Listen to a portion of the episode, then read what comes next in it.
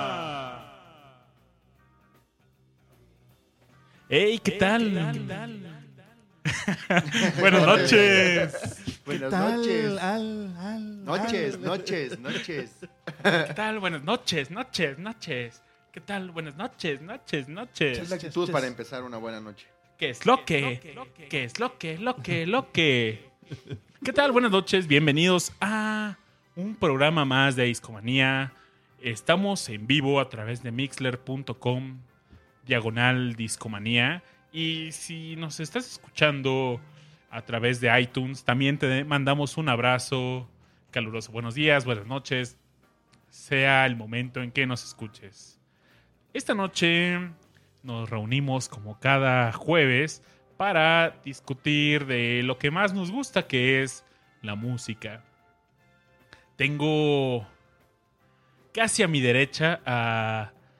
Siempre los, nos presentamos en este orden y ya- ya la gente ha de saber, ya, sí, vas a presentar a Richard. Después ¿no? a Rash, después a Aure. Sí, Va, no, va, no, va, no, no, no, no está Richard a mi derecha. Rash, ¿cómo estás? ¿Qué onda? no es cierto, sí está a su derecha. ¿Cómo estás, De Rash? cuarteado, carnal, el plan. Bien, bien, la verdad es que muy feliz. Muy feliz de estar otro jueves más en Discomanía, de traerles buenas noticias y algo de música para sus oídos. Rash, ¿a quién quieres presentar tú? Te toca. Me toca presentar, ok, pues voy a presentar a, a Richard porque se lo saltaron. ¡Wow! Saludos, amigos, ¿cómo están? Eh, oye, Bab, ¿sabes que escuché dos veces el, el último episodio que hicimos? ¿De verdad? El del, con el Wapodcast. Es que estuvo, me reí tanto. Lo, hacerlo fue increíble, pero escucharlo también fue, fue muy divertido. De hecho, hoy, aunque vengo muy abrigado porque esta noche es de frío y miren a Babis con su camisa tropical, yo tengo dos chamarras. Con guacamayas y todo el rollo. Dos chamarras, pero muy pegado a mi corazón la camisa del Podcast. Así que un saludo. Un abrazo a nuestro buen amigo Agustín Esteban, que tiene su podcast llamado el Gua Podcast. Y si no lo han escuchado el episodio que mencionó Richard, eh, escuchen este episodio llamado Gua Podcast Manía, donde nos hicimos un crossover y se puso muy bueno, ¿no? Divertido. La gente nos ha dicho que rió mucho escuchando ese programa. Richard, te toca. ¿Quién? Oye, pues aplicando la misma que tú, es como, esto es como el uno, le tiras un skip, ¿no? Ahí le voy a tirar un skip a Rash que ya pasó y más a mi derecha aún, o a mi izquierda, quién sabe, es ¿Quién un sabe? Está el buen Aureliano Carvajal. Buenas noches amigos, un gusto estar como siempre con ustedes. Eh, gran, gran momento esta noche porque estamos reunidos todos, todo el equipo de Discomanía, más un invitado especial que en un momento presentaremos. Eh, pero definitivamente mucho más contento de estar acompañándolos una noche más en este su podcast de confianza, Discomanía. Oye, Aure, ¿quieres decir eso último de nuevo? En este su podcast de confianza, Discomanía. Discomanía. Discomanía. Manía. Manía. Manía. Discomanía. Discomanía. Manía. Manía, manía, manía, manía. Manía, manía, manía, manía, manía. Pero, ¿quién es este ¿Quién es el invitado, güey? invitado? Especial. ¿Quién es? ¿Quién es? ¿Será melón? ¿Será sandía? ¿Será la vieja del otro día? Día, día. Día, día, día, día, día, día, día, día, día, día, día, día, día, día, día. Yoga, yoga, yoga, yoga, yoga, yoga, yoga, yoga. Oye, quizás si decimos gallo o yoga muchas veces hoy lo invocamos. Amigos, si quieren que esta noche aparezca Pepue, repitan después le- levanta- levanten sus brazos y canten de mi yoga. yoga. Yoga, yoga, yoga, yoga, Yoga, yoga, yoga, yoga, yoga, yoga, yoga, yoga, yoga, yoga, yoga, yoga, yoga, yoga, yoga, yoga, yoga. Pero bueno, no es Pepue el invitado especial esta noche. Pero tal vez si lo repitieron, pueda que aparezca. Síganlo repitiendo, o sea, a lo largo del show, ustedes en su Si casa. tienen fe, puede que aparezca. Ajá. En lugar de poner corazoncito en Mixler, pongan yoga. Pi- piensen, piensen en los ositos cariñositos. Sí, Lo deseamos. Algo por el estilo. No, amigos, nos acompaña esta noche nada más, nada menos que nuestro buen amigo Fer Garcilita. ¿Cómo estás? Hola a todos, es un gusto ver la mesa llena y que esté todo el equipo de Discomanía reunido. Es un gusto poder estar con ustedes esta noche lluviosa que se antoja de muy buena música. Gracias por la invitación, querido Babis, Aure, Rash. ¿Cuándo fue la última vez que nos visitaste en el podcast de caballos, no? En el podcast de caballos, que fue una noche incluso como de poesía de caballos, lo recuerdo muy bien. Uy, los poemas de caballos, ¿cómo olvidarlo? Claro, Fíjense. gran show, gran show. Fue un momentazo, ¿Qué? muchachos. Me, me Momento gustaría épico en Discomanía intervenir antes y, decir que deberíamos de empezar con una canción antes de empezar el tema. Ok, detengan la. No, no es prensa, detengan la transmisión. Porque hay una canción. Hay una canción que, que- que me gustaría escuchar y creo que va a dar pauta a, a lo que viene siendo... Ya sabes tú cuál, Babis. Deberíamos empezar con esa canción. Es, es una obertura. Es una obertura. Ah. Ah, antes de que entremos de lleno al tema. Bueno, pues solo porque en el chat aparecen los gallos. Voy a poner esta canción. Y con esto, después de escucharla, discutiremos del tema esta noche. ¿Les parece? Bambi. Bienvenidos, esto es Discomanía número Mil, ocho mil. 10.538. Ah, 10.500. Claro, claro. Volvemos. Voy.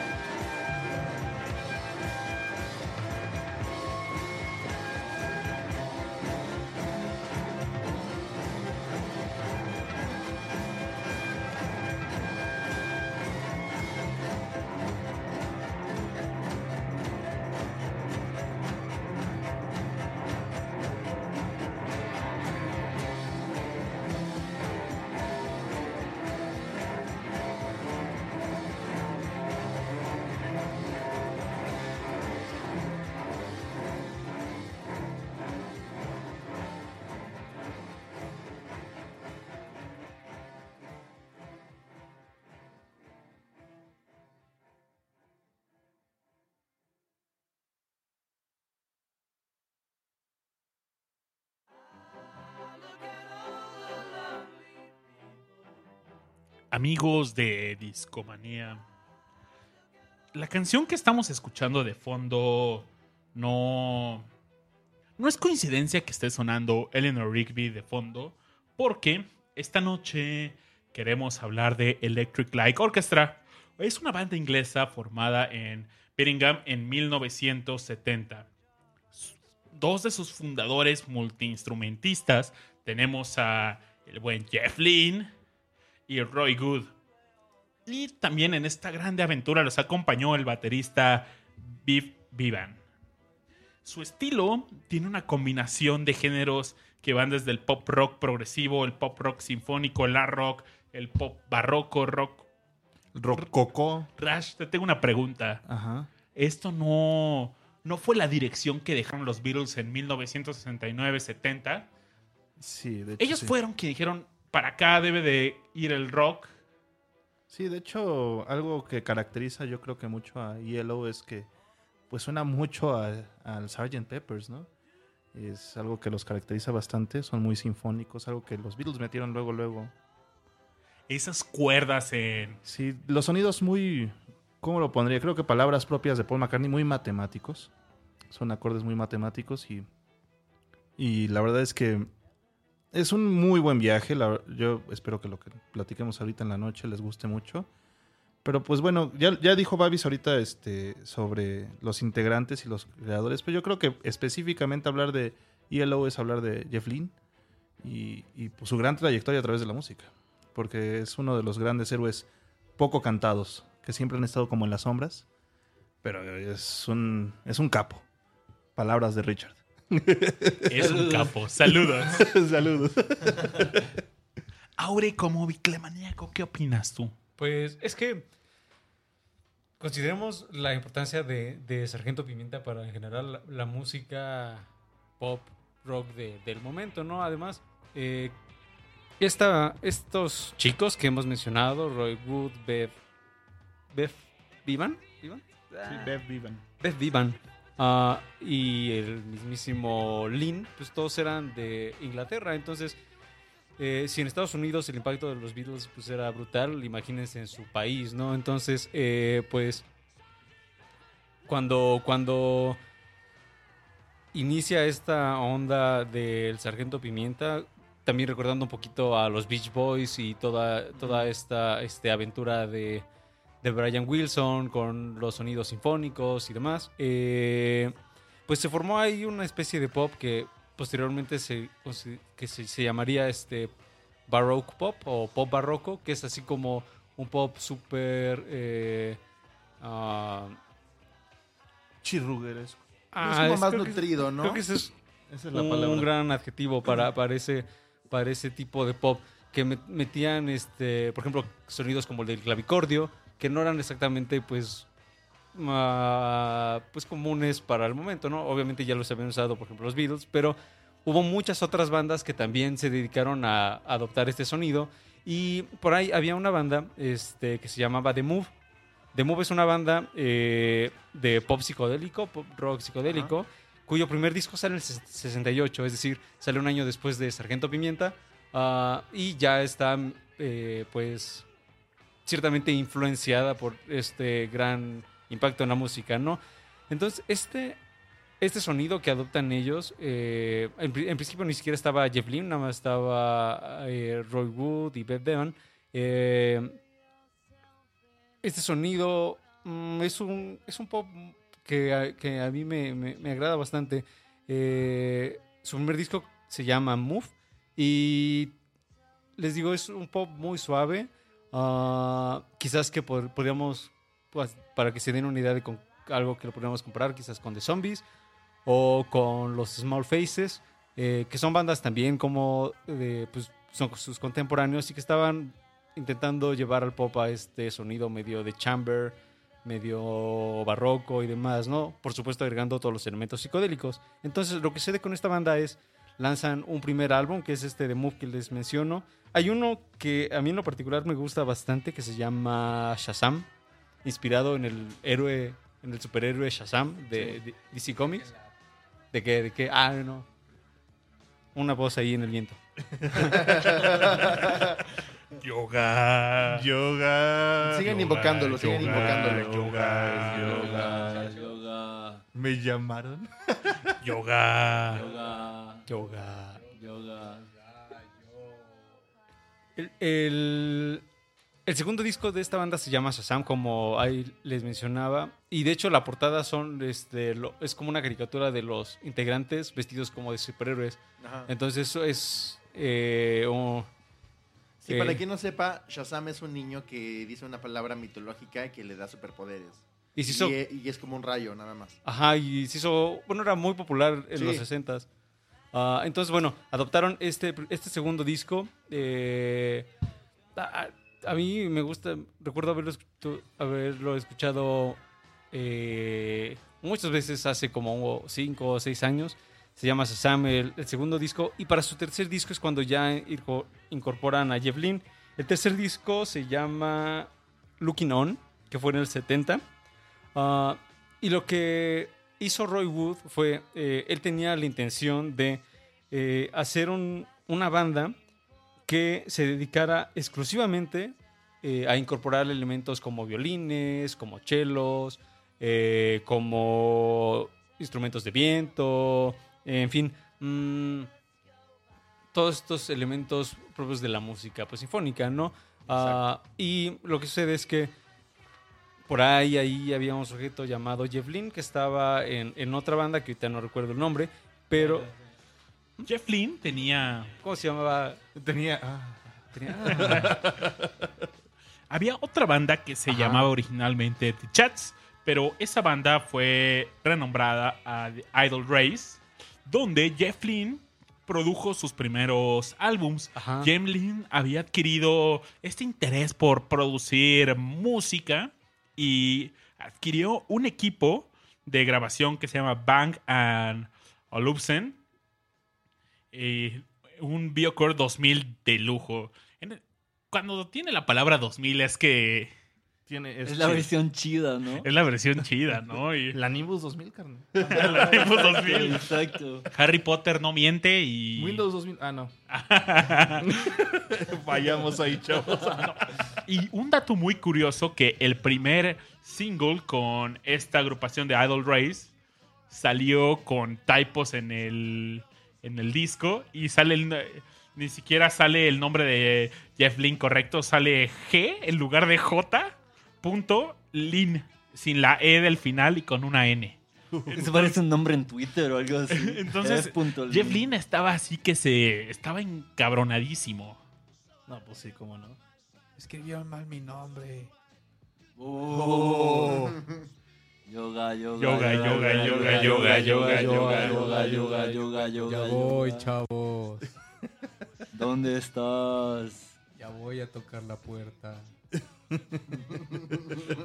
Oye, Aure, y entonces aparece este álbum y está de Move. Está de Move, es el 70, los Beatles en el 70 pues ya, ya, fue, ya fueron los Beatles. eh, y lo que, lo que decidieron hacer este, entre Roy Wood y Jeff Lynne fue esta banda que, que Wood tenía así como la intención de hacer.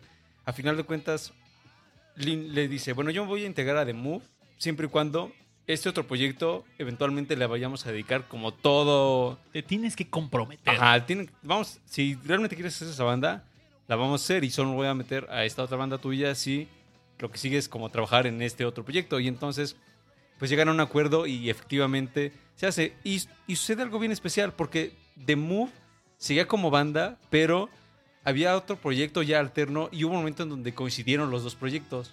De hecho, el proyecto vivió un rato para darle soporte económicamente hablando a Electric Light Orchestra. Exactamente. Porque, y a- aparte, no solo Jeff Lynne no entró a, eh, a este proyecto con la primera invitación, sino fue hasta la segunda Como vez donde le- ajá, lo le costó, convencieron. ¿no? Y esto fue porque también eh, Carl Wayne sale de esta agrupación de The Move.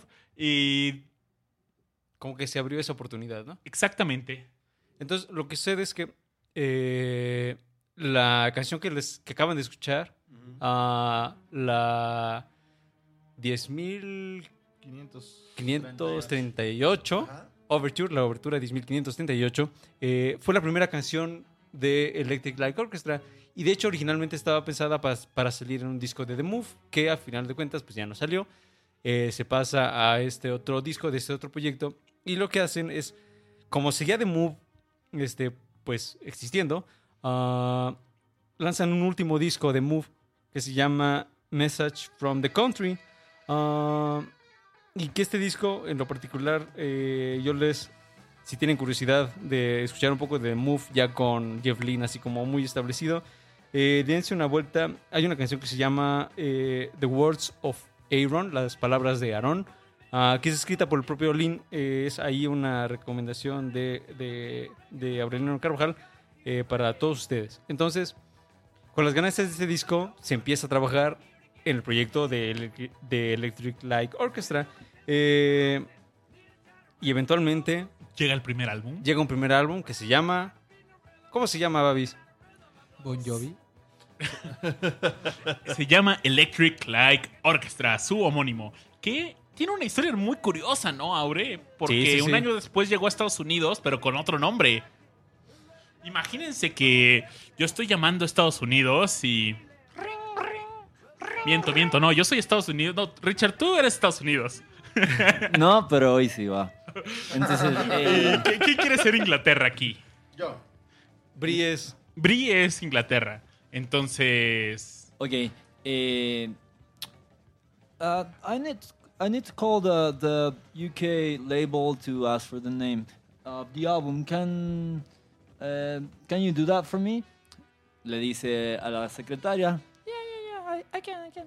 Y le marca a la disquera en en, esta- en Inglaterra y ring, ring, ring, ring, ring, ring, ring, va y dice ahí dice deja su notita de que marcó pero que nadie le contestó y cuando cuando la disquera en Estados Unidos va y le da seguimiento ¿no? a, a esta llamada al nombre del álbum eh, pues se encuentra con la nota que dejó la secretaria y escrito en la nota en inglés no answer Brie, ¿por qué no le contestaste el teléfono? Te están hablando de Estados Unidos, eh, larga distancia, Inglaterra. Sí, güey, eso Inglaterra, sale que caro. Es caro y Porque si contestaba, cambiaba la historia de la banda.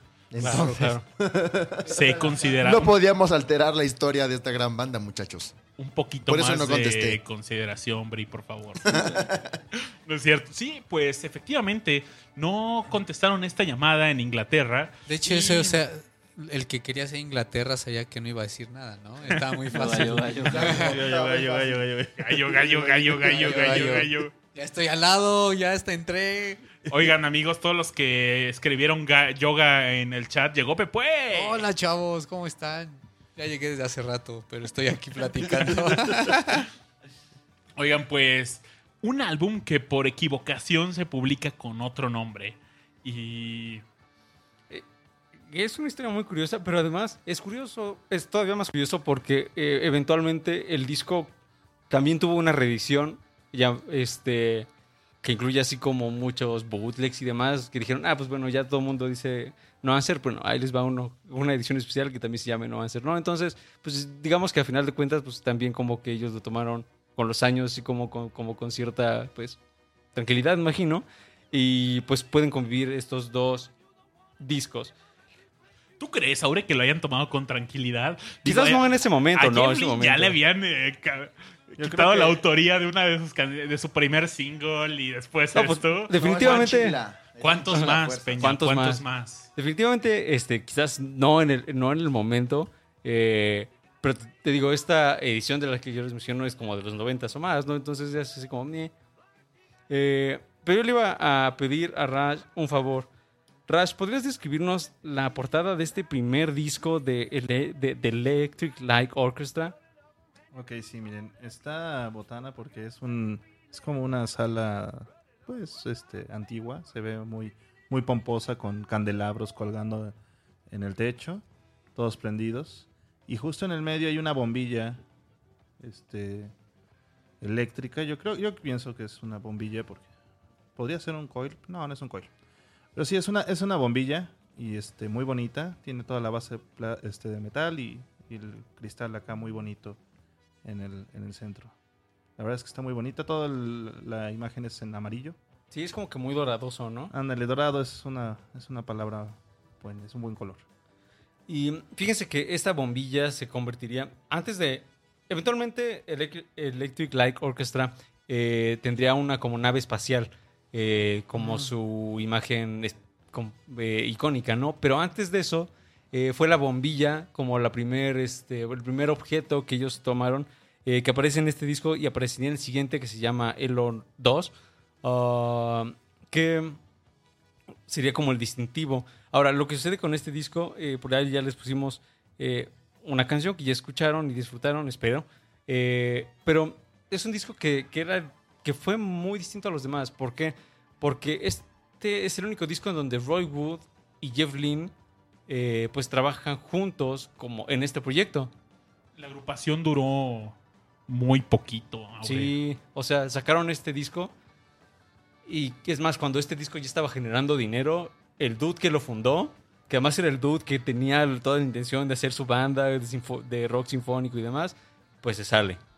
Ah, se sale a hacer una banda que se llama Wizards, que pues ahí anduvo en los 70s. Eh, Oye, Aure, ¿y quién tomó la batuta? Porque alguien tiene que dirigir a. Pues al resto. alguien tiene que ser el líder de la banda, ¿no? Sí, y esa persona que tomó la batuta es pues el propio Jeff Lynne. Y lo que sucedió con, con Electric Light Orchestra es que conforme pasaban los años, este, se fue pues consolidando, pero también Jeff Lynne fue tomando más, más y más poder. A tal grado que cuando ya llegamos como a, discos de finales de los 70s, eh, había momentos en donde ya los otros músicos decían, bueno, pues nosotros qué hacemos aquí, ¿no? Este, porque ya era lean full, ¿no? Pero en este momento no, en este momento nada más, pues digo, pues, yo me voy a encargar de... De... Conseguí las tocadas, muchachos. Sí, yo voy a armar aquí el... Conseguía los huesos, pero también componía. Componía mucho, eh, producía. Es que era productor Jeff musical, compositor y guitarrista. multiinstrumentista, vaya. Sí, y sí, sí. él le encantaba estar componiendo música y prácticamente es autor de toda la historia de Elo. De hecho, hay. Ahora que me- lo mencionaba Aure, la iconografía de Elo es muy importante, ya que siempre ha tenido este toque espacial. Y en el segundo álbum tenemos el- la bombilla que mencionaban Rash y Aure, pero ahora la tenemos en el espacio.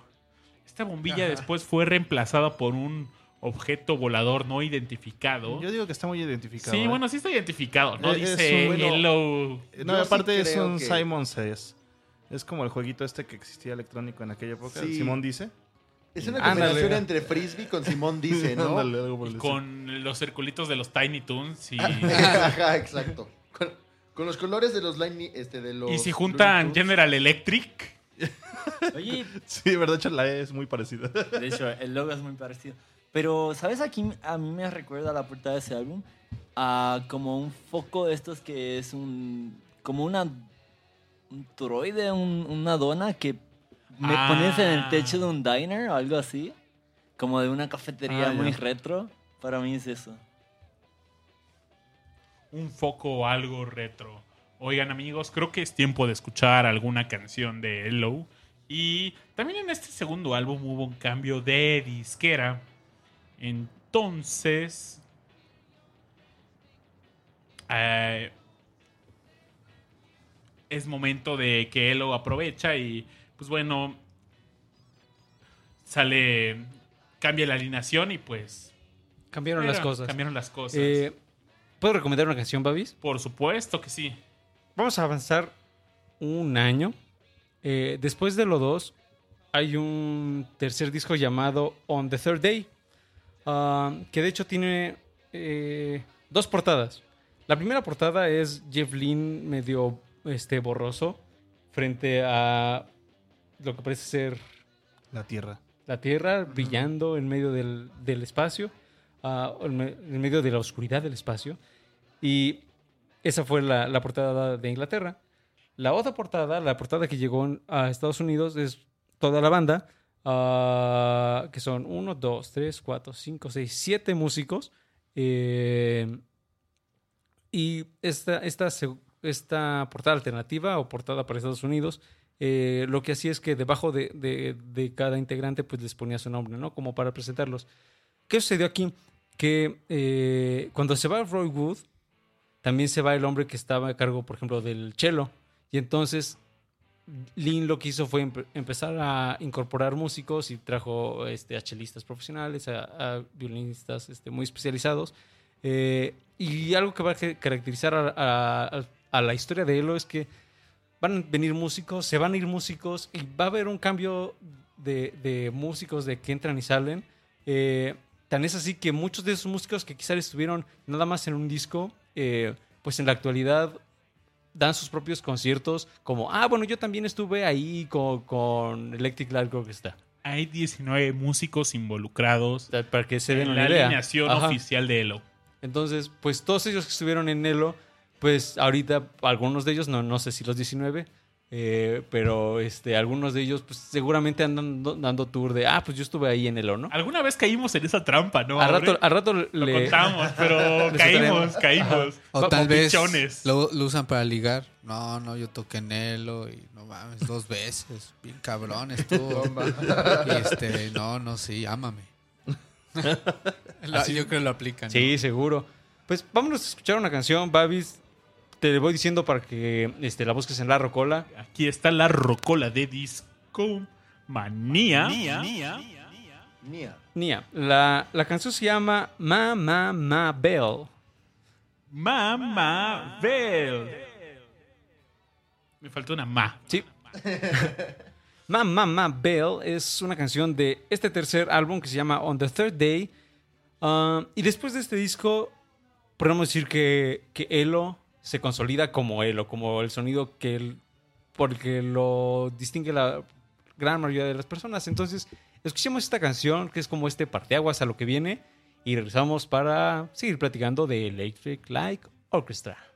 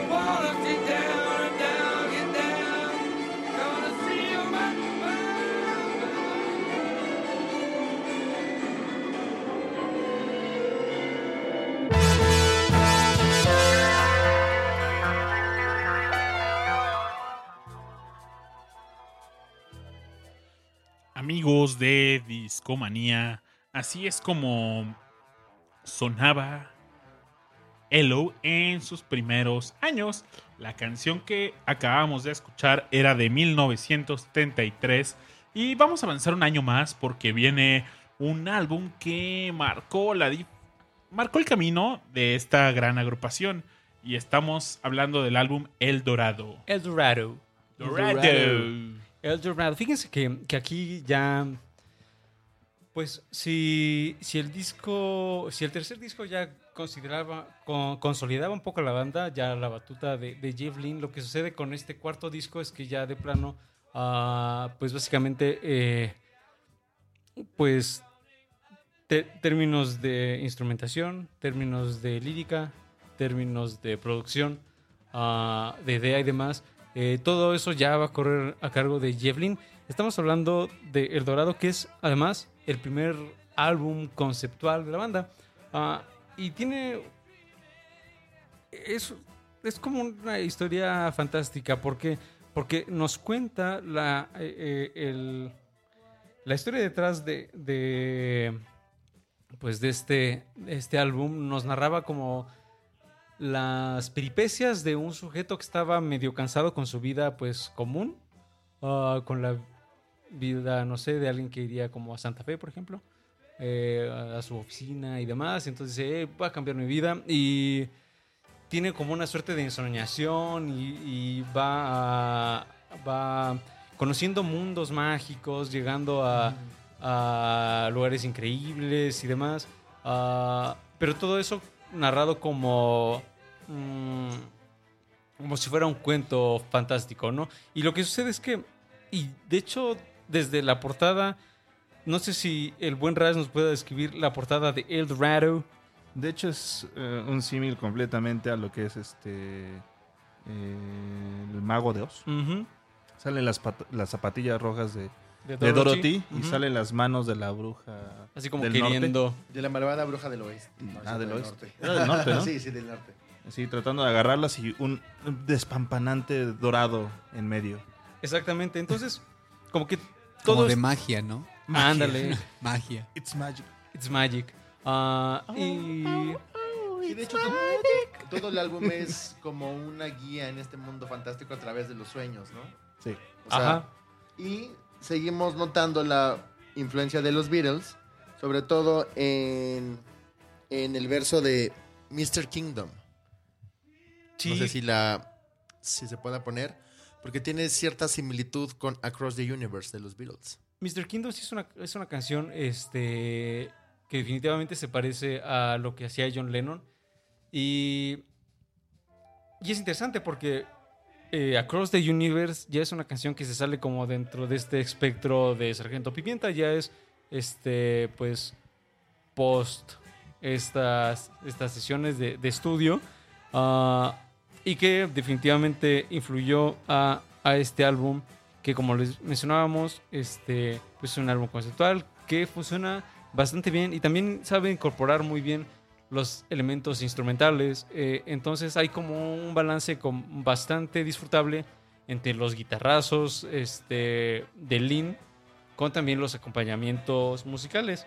Ah, En y- este álbum hay algo en A mí me particular. encanta hablar de la qué es lo que ocurría en el estudio. Ajá, y cuéntanos, Babis. Jeff Lynne en este álbum contrató por primera vez una orquesta para tocar en este álbum, ya que en los otros álbums él a lo que acudía era la técnica de overdubbing, que es que una vez que tienen la grabación, pues le grababa encima eh, los arreglos de cuerdas, de lo que ocupaban de la orquesta. Entonces, pues por primera vez tiene su orquesta y... Y de hecho también el, el álbum mismo empieza con una obertura. Correcto, al- correcto. Al, más puro estilo de, de el disco. Sí, pues tenía que desquitar lo pagado, ¿no? Claro. Órale, a ver, a tocar, cabrón. Y, y lo hicieron muy bien, definitivamente es, es una... Y tam- también eh, habría que notar que también ya no es como tan ah, pomposo como la primera abertura del, del primer álbum. Este es apenas, no, ni siquiera dura tres minutos, entonces ah, es algo mucho más pues, concreto ah, y mucho más disfrutable. ¿Quieren escuchar la canción que proponía el buen Fer Gracelita? ¿Por qué no? Sí, sí, sí, sí, dale, dale. Mr. Kingdom, here we go. Oh. Yo digo que sí. Y esto suena en disco. Gallo, gallo. Gallomanía, ¿no? Gallomanía. Gallo Me equivoqué, programa.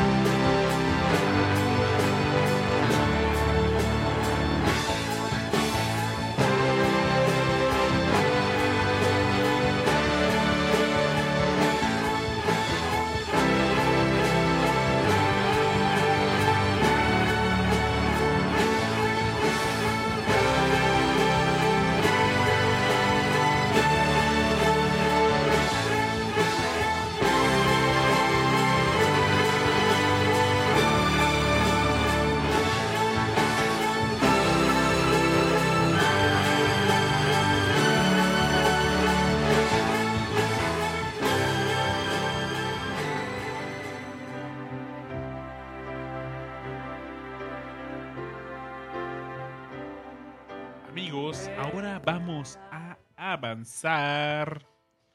¿Cuánto tiempo? ¿Un año, dos años? Un año, un año. Un año más, llegamos a 1975. Oye, qué, qué gran ritmo, ¿no, Babis? Sacaban un año, digo, un disco por año. Sí, eh, desde el 71, no, el 72. Ah, sí, claro, estaba el Hello 2, 73. 70. 73, 73, que eran 74, otros tiempos, ahí sí había 75, producción. Y luego 76. 76. No, lo- ahí se nota que Jeff Lynne era productor. Porque Sí, nada menos. los traía, pero chinga, ¿no? Y de, de hecho, eh, lo... Bueno, digo, perdón. Jeff Lynne está ahorita, ojalá nos esté escuchando en su casa de Beverly Hills, en California. Entonces, pues, ahí le mandamos aviso, entonces igual y sí. le mandamos saludos. Sí, sí, sí, un saludo a- al buen Jeff. En el chat. El, el siguiente, el siguiente álbum de, de, eh, la historia de, de Elo eh, se llama Face the Music. Enfréntate a la música. Y la portada es, pues, no diría que la portada más alegre porque es una silla eléctrica. Sí, es muy distinta la portada. Entonces así como, ah, pues, ¿quieres música? Enfréntate a la música y órale. Y En tu cara con la música, en tu cara Y con la como música. que en los barrotes está Electric Light Orquesta, Orchestra. ¿no? Ajá, esta es una... Es como una mezcla entre una sala de ejecución y un pop Está-. Está bien metal esa portada, ¿no? Sí, está metal. Así, súper industrial. Pantera. Pantera.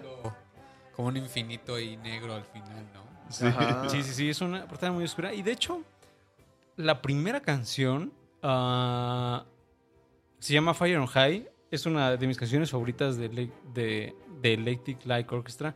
Ah, es un tema ah, instrumental, pero es un tema que por supuesto incorpora todos los elementos de la banda, como son este, eh, eh, los elementos sinfónicos y demás. Eh, pero es una, una canción sumamente oscura y hasta tenebrosa. Yo podría este, mencionarla, mencionar que es, le digo, como oscura, medio dark y demás. Y algo que, que la caracterizaba es que empieza con un mensaje al revés. Eh, anteriormente, El Dorado, que ya les platicamos un poquitín de este álbum, eh, fue criticado porque según gente, ah, varios de los temas, si los ponías al revés, tenían mensajes, este, no sé si demoníacos, pero al menos así como extraños, ¿no? Como Gloria Trevi, ¿no? Ándale. Ah, y que, Es la diferencia entre Sergio Andrade y Jeff Lynne, ¿no? Sergio Andrade invoca al, al diablo y el otro lo hace artístico. Debes de obedecer. Estás castigado. Exacto. y todos, ¡ah! Obedéceme. Entonces, Lynn, perfectamente consciente de esta crítica, dice, ah, bueno, me critican de tal y tal, pues ahora les voy a poner un mensaje, este, y de hecho así abre el disco, con un mensaje este, al revés, eh, con la voz de, del mismísimo Bev- Bevan. Ah, y el mensaje es el siguiente. La música es reversible, pero el tiempo no da la vuelta, da la vuelta, da la vuelta, da la vuelta, da la vuelta, y ahí se sigue, ¿no?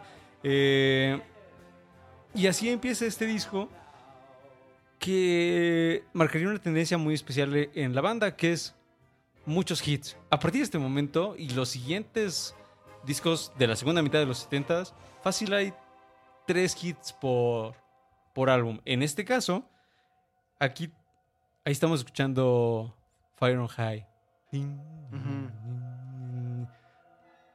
Me dejé el tantito.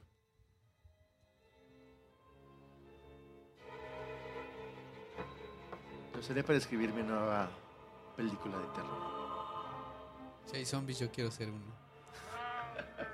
Ahí está el mensaje. Pepue, Pepue, Ep o Pep. Pep- Pep- Pep-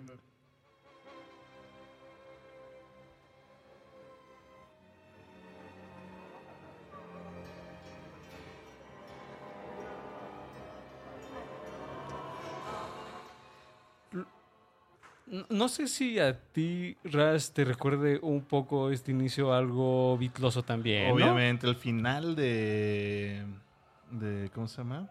De A Day in Life. Eso así me recuerda bien, cabrón. Este. Y yo, yo, ese tipo de finales extraños, que en este caso aquí es un principio, también, por ejemplo, Strawberry Fields Forever tiene un final sí. muy extraño. Y incluso podemos llegarla a comparar muy leve, pero también estos sonidos extraños con Revolution Number 9. Revolution Number 9. eh, también de, de- Number 9. Number Number 9. Number Number 9. Number 8. number 8. Barney Gómez. Entonces, ahí se siguen viendo la- las influencias de este disco. eh, bueno, más bien de los Beatles en este disco y en general en la trayectoria de Elo. Pero bueno, le estaba diciendo que, que fue un disco de hits. Y el gran, bueno, tuvo dos grandes hits. Uno es Strange, Magic, que es una canción muy bonita. ah, es como una baladilla eh, muy especial. Eh, algo que me gusta mucho de esta canción es que hay, hay un fondo instrumental que es como si fueran una ola. Entonces vas y subiendo y bajando. Es una canción muy tranquila, muy relajante que les recomendamos mucho. Pero el otro hit, y que fue el hit de hits, para al menos este momento, es Evil Woman. Tic, tic, tic, tic. Vamos a ¿Quieren poner escuchar Evil Evil Woman y platicamos? Sí, ¿no? Sí, A sí, sí. a ver, a ver. Les puedo dar un adelanto de esta Súbele, canción. DJ. póngala DJ Babis. DJ. DJ Bobby. Esta canción tiene un elemento del que hablamos en el episodio pasado de Discomanía y estamos hablando de... ¿Ante la duda? un- Ante la duda, Rash, que Más cencerro. más cencerro y tiene un cencerro increíble esta canción. El mejor cencerro de la historia de ELO. ¿Qué opinas del cencerro, Pepe? Bueno, es un instrumento bastante usado también en el glam, ¿no? Ah, sí. Había muchas sí, bandas sí. de glam que de repente, pum, pum, pum, más encerro, sí, necesito más. Y no, creo que no tenía el, el elemento glamero especial para ese momento. Pero sí, muy versátil, también muy- se, se usa en la música latina. ¿Y por qué no? Estos hombres lo, lo usaron también. Pongan mucha atención en el cencerro, por favor. Y bueno, vamos a escuchar Evil Woman del álbum Face the Music. Enfréntate a la música.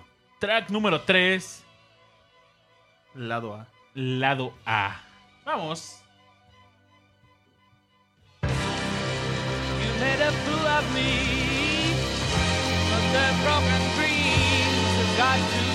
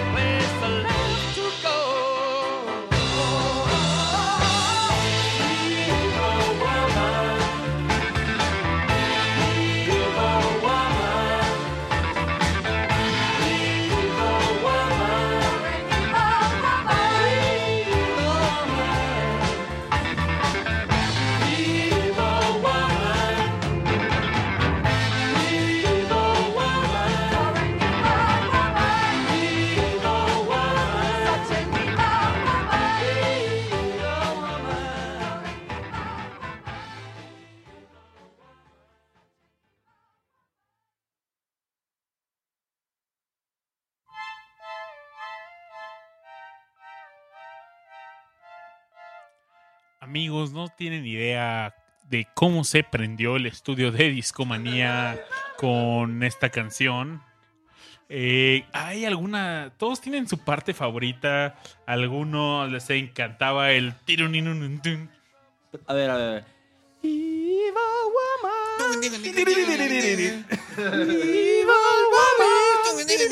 Pero esperen, falta algo. Ah, ¿quién lo va a Es el cerro. Eh, Ahí estaba bien. ahí el percusionista. Ok.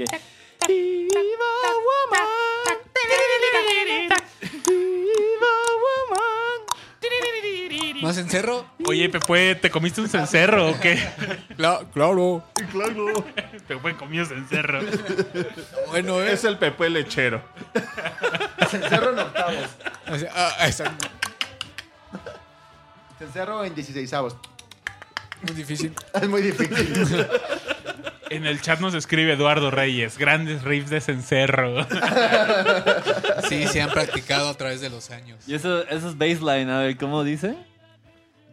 Tan, con- Gran canción. Y definitivamente pues tiene todos los elementos para convertirse en un hit. Y fue un hit así en Inglaterra y en Estados Unidos. Babis, te veo con ganas de decir algo. Antes que tengamos que tristemente abandonar el tema del cencerro, les quiero recordar que tenemos una playlist en nuestra cuenta de Spotify con las mejores canciones con cencerro. Entonces busquen esta Y las playlist. que faltan, ¿eh? ¿Cómo? Y las que vamos descubriendo. Busquen en la playlist, se llama Ante la duda más cencerro. Y está en nuestras cuentas de Spotify. ¿Cómo, cómo nos pueden encontrar en Spotify, Babis? Como Iscomanía Podcast, todo juntito. Como Rush Pro Todo junto con juntito. minúsculo. Con minúsculas, por favor. Con- Como Rush minúsculas. Pro juntito. Así, juntito como Rush Pro. Eh, llegamos a 1976. O sea, otro año más. Ha pasado un año más. Y viene un gran disco y la entrada de, de- de- del logo que conocemos hoy en día de ELO. Exactamente. Eh, el, el nuevo disco se llama A New World Record. Se estrenó en septiembre. Septiembre del 76. Un 11, por cierto. 11 de septiembre del O sea, 76. hace poco cumplió 51 años, hace un mes. Out of the Blue. Y. Ah, no, es A New World Pero Record. más bien 40. 41, perdón. Sí. 41, 41, cierto. Lo. Que aquí ya-. Yo digo que ya van a empezar los debates de qué canción vamos a poner. Porque es, imagínense. imagínense el nivel de, de hits. Porque hay que decir que. Bueno, les damos de introducción. Lo que sucede con este disco es que ya. eh, y, y yo estaba justo leyendo eh, una entrevista con Beb Bevan. Y por ahí él, él decía, para este momento, o sea, 76, 77, 77 ya viene este Out of the, Out of the Blue, que es otro gran disco. Luego viene Discovery. Entonces, eh, para este momento ya lo que hacían, este, pues, principalmente Jeff Lynne, que estaba como inspirado, y ahorita hablaremos un poquito de ello. eh, algo que tenían como súper presente era- eran ya los, los charts, las listas de popularidad. Y entonces ellos decían, ok, tenemos un nuevo disco. ¿Cuántas de estas canciones son potencialmente un hit? ¿Y cómo podemos hacer, digamos, entre las que, digamos, tenemos 20 canciones y tenemos que ponerle 15?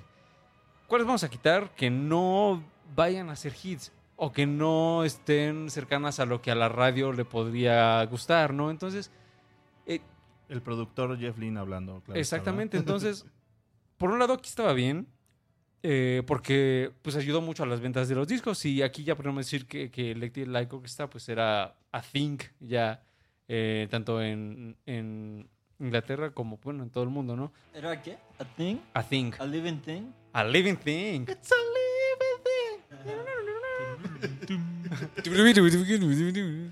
Ah, entonces, ah, este fue como el proceso de aquí, como, como quizás el disco de Time, ah, que era, ok, vamos a hacer canciones que duren poco, que sean catchy, y aquí yo siento, no sé qué opinará Babis, ah, el- o sea, sí está el, el tema sinfónico, pero creo yo que en muchos momentos ya es un poco menos, ya se vuelve más como un tema de nada más acompañamiento y es más, es más pop y también nos iremos acercando poquito a poquito al disco.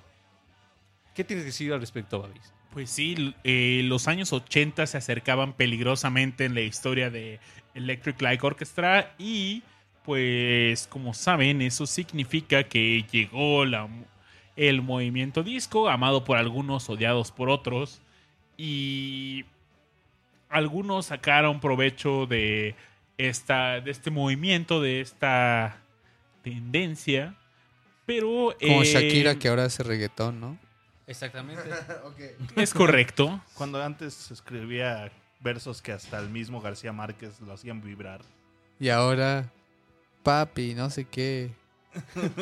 papi, no sé, acuyá. Rabias. De hecho, lo que pasa con Elo no al final va reemplazando ah, los instrumentos por.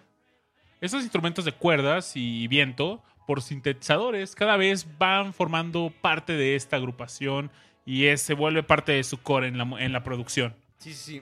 Eh, entonces, estamos en un momento de, de Elo en donde estaban como... Aún no llegaban a la cima, pero ya estaban muy cerca de llegar a la cima, digamos, al menos en el nivel creativo. Ah, y Jeff Lynne cuenta eh, pues que, que estaba así como en este momento de inspiración, ¿no, Rash? Así ¿Qué, es. decía, qué decía Jeff? Fíjate, la, la- la traducción literal diría, eh, las canciones empezaron a fluir y la mayoría de ellas vinieron rápidamente a mí. Eh, tener todos estos hits eh, era, digo, realmente asombroso. Eh, yendo, bueno, siguiendo con, con esta línea, probablemente tres o cuatro años, este, de, de repente estar en, en el hit, o sea, ser el big time, y pues era algo raro, pero, pero era una gran cosa. Era algo gigantesco, algo chido. Y, y sí, o sea, a, a ver, vamos a, vamos a hacer una dinámica, ¿va? Una dinámica. Ok, Dinámica. Dinámica, dinámica. Discomanía. Agárrense de las manos. Ah, no. Agárrense las manos, chicos. Y Alabaré, alabaré. Ah, no, esa no. A la rueda, rueda de. San Miguel, San Miguel. Esta, este álbum tiene Telephone Line, Living Thing, Living Thing, Duya. Duya, Tide Drop. Al menos ahí esto, So Fine. Es decir, al menos ahí hay Cinco, hits potenciales. Bueno, unos sí fueron hits este, hechos y derechos, no potenciales. ¿Cuál? Yo tengo mi gallo. A ver, ¿cuál es tu gallo, Babi? Oye, está a tu lado, mira, se llama Pepue. Gallo, gallo, gallo, gallo, gallo, gallo. No, mi gallo en esta rola es Living Thing. Uh, la mía también. Dos para No, Living, tres para Living Thing. Eh, Pero no, yo, yo, Duya- yo voy por Tightrope. Tide Drop también. Ah, es muy buena. También iría por Duya. Y yo creo que Brie iría por Telephone Line. Porque te- ¿Telephone line? Sí, ¿no? Sí. Telephone Line. Esa se me hace muy melosona. Es ¿no? muy. Pero Por eso es para mí. es para Brie. Por eso, Bri. Por eso Brie. Y, pero es. O sea, esos elementos pop fueron los que hacen que estas canciones estén actualmente en nuestro Universal Stereo. O sea, ah, eran hits para radio. Y. Definitivamente lo consiguieron. Pero hay algo muy especial en este disco. Y es su portada. Es ese diseño característico de Electric Light Orchestra que conoceremos después del 76 y del cual Richard creo que tiene algo que decir. Sí, hace rato empezamos a hablar sobre las identidades de, de Yellow, ¿no? Hablamos sobre esta que se parece, su primer logo, que se parece mucho al logo de General Electric.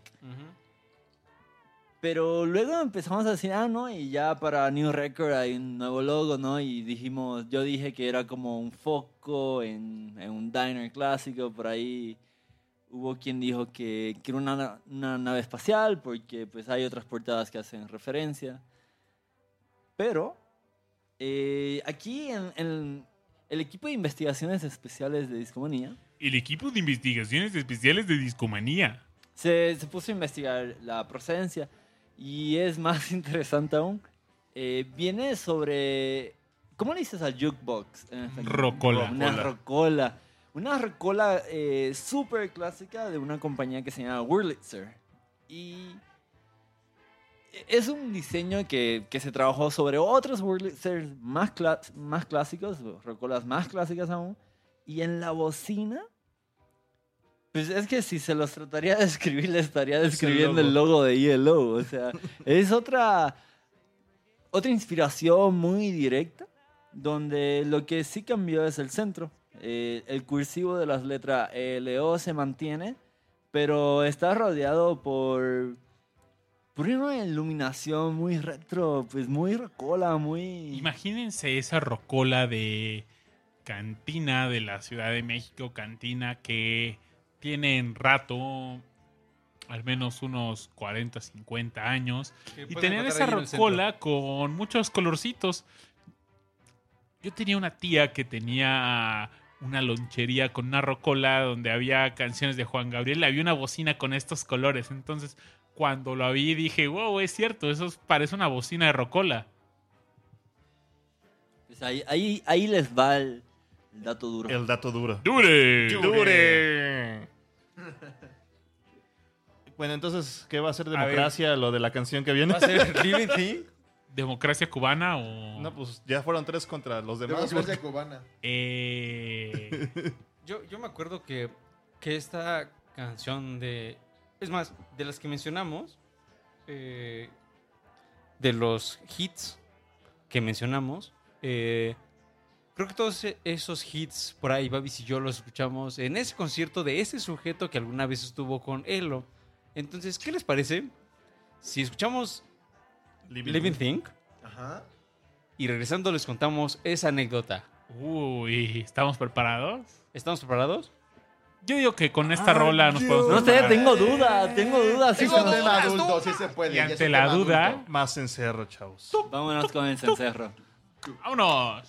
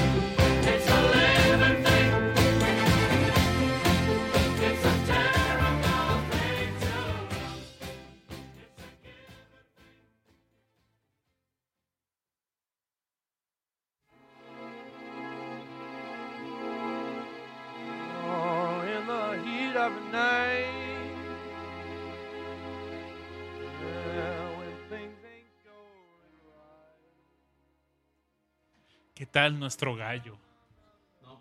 Muy animoso. Todo el mundo estaba cantando. "It's a Oye, ¿será que la fórmula ELO es repetir el nombre de la canción muchas veces seguido por un... Pues ha funcionado al menos esta noche. Con un chelo acá bajito. Ha funcionado mucho con nosotros esta noche. Y creemos Fíjate que, con esto de, de una frase y, y exactamente un como una- un instrumento de cuerdas después de este la frase como del también se transportó porque digo seguramente hablaremos un poquito más de ello adelante pero eh, Jeff Lynne le ayudó a producir a George Harrison su disco Cloud Nine. Y en, esa, en ese disco viene una canción que es como un- una burla y un tributo a cuando, cuando eran fabulosos. Fab Four, ¿no? Sí, cuando eran los Fab Four, When We Was Fab, así se llama esa canción. Ujú. Y este y tiene también esa como formulita, ¿no? Sí, y que de hecho eh, en el video de, ese, de esa canción sale. Jeff Lynne. Sale Jeff Lynne tocando un violín, Ajá, que se extiende. que se extiende y después es otra persona que no recuerdo quién es. Pero bueno, este... Imagina, eh, era el año de, era el año 2013. Eh, la década iniciaba y, y éramos jóvenes. Un 15 de mayo, Un 15 de mayo de 2013, creo que Brito Avine nacía. No, todavía no. Seguramente no. Eres el amigo No lo de todos recuerdo, los la niños. verdad. el joven Aure y y el joven Babis eh, se enteraron que había un concierto de Alan Parsons. Pero más bien, Babis se enteró de que había un concierto de Alan Parsons ah, ahí en el Condesa, ¿no? El Plaza. en el Plaza, Condesa, sí. Eh, y entonces me dice, este, ah, pues va a venir Alan Parsons. Ah, pues. Ya sabes que a mí me late un buen Alan Parsons. Pues vamos, me acompañas. Y yo le dije, va. Y, y eventualmente vi- ya vimos como el cartel y decía, eh, eh, ¿quién, quién, eh, ¿cómo decía Babis? Él lo decía. Así nada más, ¿no? Así como eh, apertura por Elo.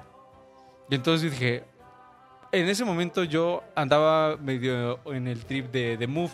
Entonces eh, dije, ah, eso me suena. Y entonces como que ya empecé a, a linkear, eh, bueno, a unir eh, a The Move, a, Yeli- a Lynne, a Elo y demás. Ah, y justo escuché el disco del que les vamos a hablar a continuación, que es Out of the Blue que tiene grandes éxitos. Y yo dije, ah, qué genial, voy a poder disfrutarlo en vivo, este, con mi buen amigo Babis. Además, este, luego vamos a escuchar a Alan Parsons. Seguro va a ser una velada fantástica. Eh, y fuimos efectivamente, y entonces ahí estábamos. Y result- nosotros imaginándonos, chavos inocentes, este, en 2013 Imberbes. imberbes, este, que iba a estar Jeff Lee mínimo, ¿no? O, o alguien así como, wow, su...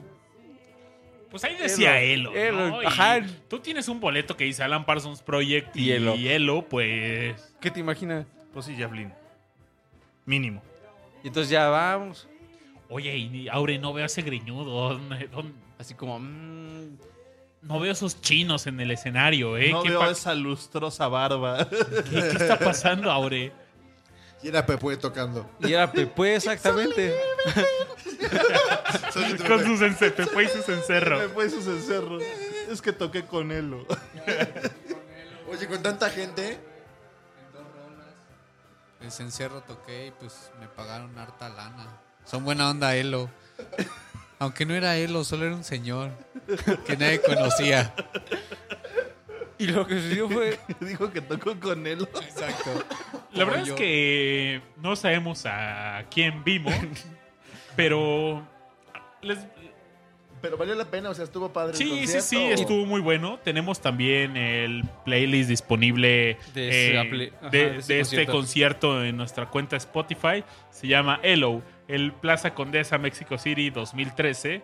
Y lo que pasó es que una vez, quizás me estoy adelantando un poco a las noticias, pero tristemente Hello, o afortunadamente tal vez, eh, tuvo 13 años maravillosos donde publicaron álbums uno tras otro y después de esos 13 años, pues Jeff Lynne dice, vamos a parar este proyecto y Me voy con los Traveling Wilburys a rockear. una super banda, por cierto. La super banda, chavo. La- la- Rash, ¿quieres contarnos quiénes eran los integrantes de esta agrupación? Nada más para que se den una idea. Nada más para que se den chavos. el quemón. De hecho, ya los habíamos mencionado cuando hablamos de. Ay, cuando hablamos de. George. De George Harrison. Cuando O de Bob Dylan. de Bob Dylan, creo que fue cuando hablamos de, de Traveling Wilburys. Eh, es un, yo creo que es el primer supergrupo. ¿Sería correcto decir eso? No creo que haya sido el primero, pero eh, Es pues teníamos a Crosby. Stills, Nash and Young desde el 69 Ah, bueno. y... No, no fue el primero, pero fue un supergrupo. Yo creo que de los más representativos porque tenía puro capo en, en la- En las guitarras, En, la- ¿no? en- en todos lados. Eh, principalmente eran George Harrison y Jeff Lynne, que eran los que empezaron el proyecto, con Tom Petty, de, que en paz descansa, acaba de morir hace poquito. Descansa en paz. Este, Roy Orbison, que Sí. también ya, ya murió hace un- algunos años. Y de hecho, y eh, Bobby. Bobby, Bob Dylan, también estaba ahí. Entonces eran cinco muchachos. No manches, tiene un premio Nobel, güey. Sí, Bob Dylan tiene un premio. Tienen Nobel. un premio Nobel en esa agrupación, ¿eh? Buen dato, dure. Dato dure. dure. Pero sí, o sea, es a mi gusto, yo creo que de los mejores supergrupos que existen. Algún día les haremos un show. Se, se, Se merece. Puede ser una No, sección más así que como- Audio Slave. Audioslave es Audioslave, pero. No, sí, más no puede ser, no. Tengo que escuchar. es que Más que Velvet Revolver. Más que los Concord, no mames, güey. las luces... eh, llegó el momento donde tenían que apagar las luces de Hello para iniciar otros proyectos y nuestro buen amigo Vivan pues inició otro proyecto que lo llamó en un inicio Hello Part 2 que como se sospecha fuertemente era la continuación de esta agrupación, grabaron un par de álbumes, hicieron giras y eventualmente lo renombraron a The Orchestra. Y a quien nosotros vimos fue The Orchestra, pero no estaba tampoco Vivan porque él vendió, él Vendió su logo. su él de- tenía el 50% de las. No sé si llamarlo acciones, pero él poseía Del la proyecto. Del, él tenía la mitad del, De los derechos. de los derechos de Hello y la otra mitad lo tenía Jeff Lynne. Entonces llega el, año 2000 y le vende su parte a Jeff Lynne. Dice, ¿sabes qué? Pues toma, dame una lana seguiste, mejor y... Y él ah, sigue haciendo tour con The Orchestra, pues tocando covers de, Yellow. De de ELO. Pero ya no estaba él tampoco. En el 2000 ya no. Él se Sí, desapareció dijo, ya, también pues, yo de esto. ya y- Le vendieron la pura franquicia, o sea, ya nada más se Era como ir a un McDonald's y pensar que ibas a ir al original. Y la verdad es que no tengo idea de quién de Not estos gonna 19 músicos que vimos Fue el- de... Fue el que abrió el concierto de Alan Parsons, pero definitivamente la pasamos bien. Sí, la pasamos Tocaron los hits. Y hablando de hits, llega el 77.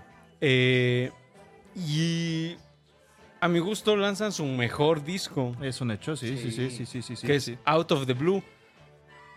Que tiene una portada que una portada en donde ese logo que Richard des- describía hace un momento es convertido en una nave espacial. Y, pero es como una mothership o una gran nave espacial, porque de hecho en la portada vemos a una nave más pequeña que está como en- como entrando a la, a la mothership, Está ¿no? haciendo Un docking. cohete. No, es como un transbordador especial que está haciendo docking. Entonces, eh, este disco es muy especial porque lo que, lo que sucede es, eh, tanto sinfónicamente como rockerosamente, por decirlo de algún modo, llegaron así como a su punto más alto. Ah, y, y tiene grandes, grandes, grandes temas. Ah, De hecho, es un disco. es un disco doble. ¿verdad? es un disco doble, ajá. Doble. Ah, empieza con una canción muy pop, muy sencilla, muy bonita, que a mí me, me gusta mucho, que se llama Turn to Stone. Ah, y luego viene It's Over, pero Sweet Talking Woman también es otro éxito pop que seguramente han escuchado, que quizás Es, éxito universal. es éxito, éxito universal, ¿no? Ah, pero Pero aquí viene uno, un rolón. De hecho, con ese vamos a cerrar. Yo- Nos yo- los vamos a saltar a, pro- a, propós- A propósito. adrede. Ah, pero este rolón viene, era, formaba parte de una suite que se llamaba Concerto for a Rainy Day. Bri, ¿te acuerdas Exactamente. de esa anécdota?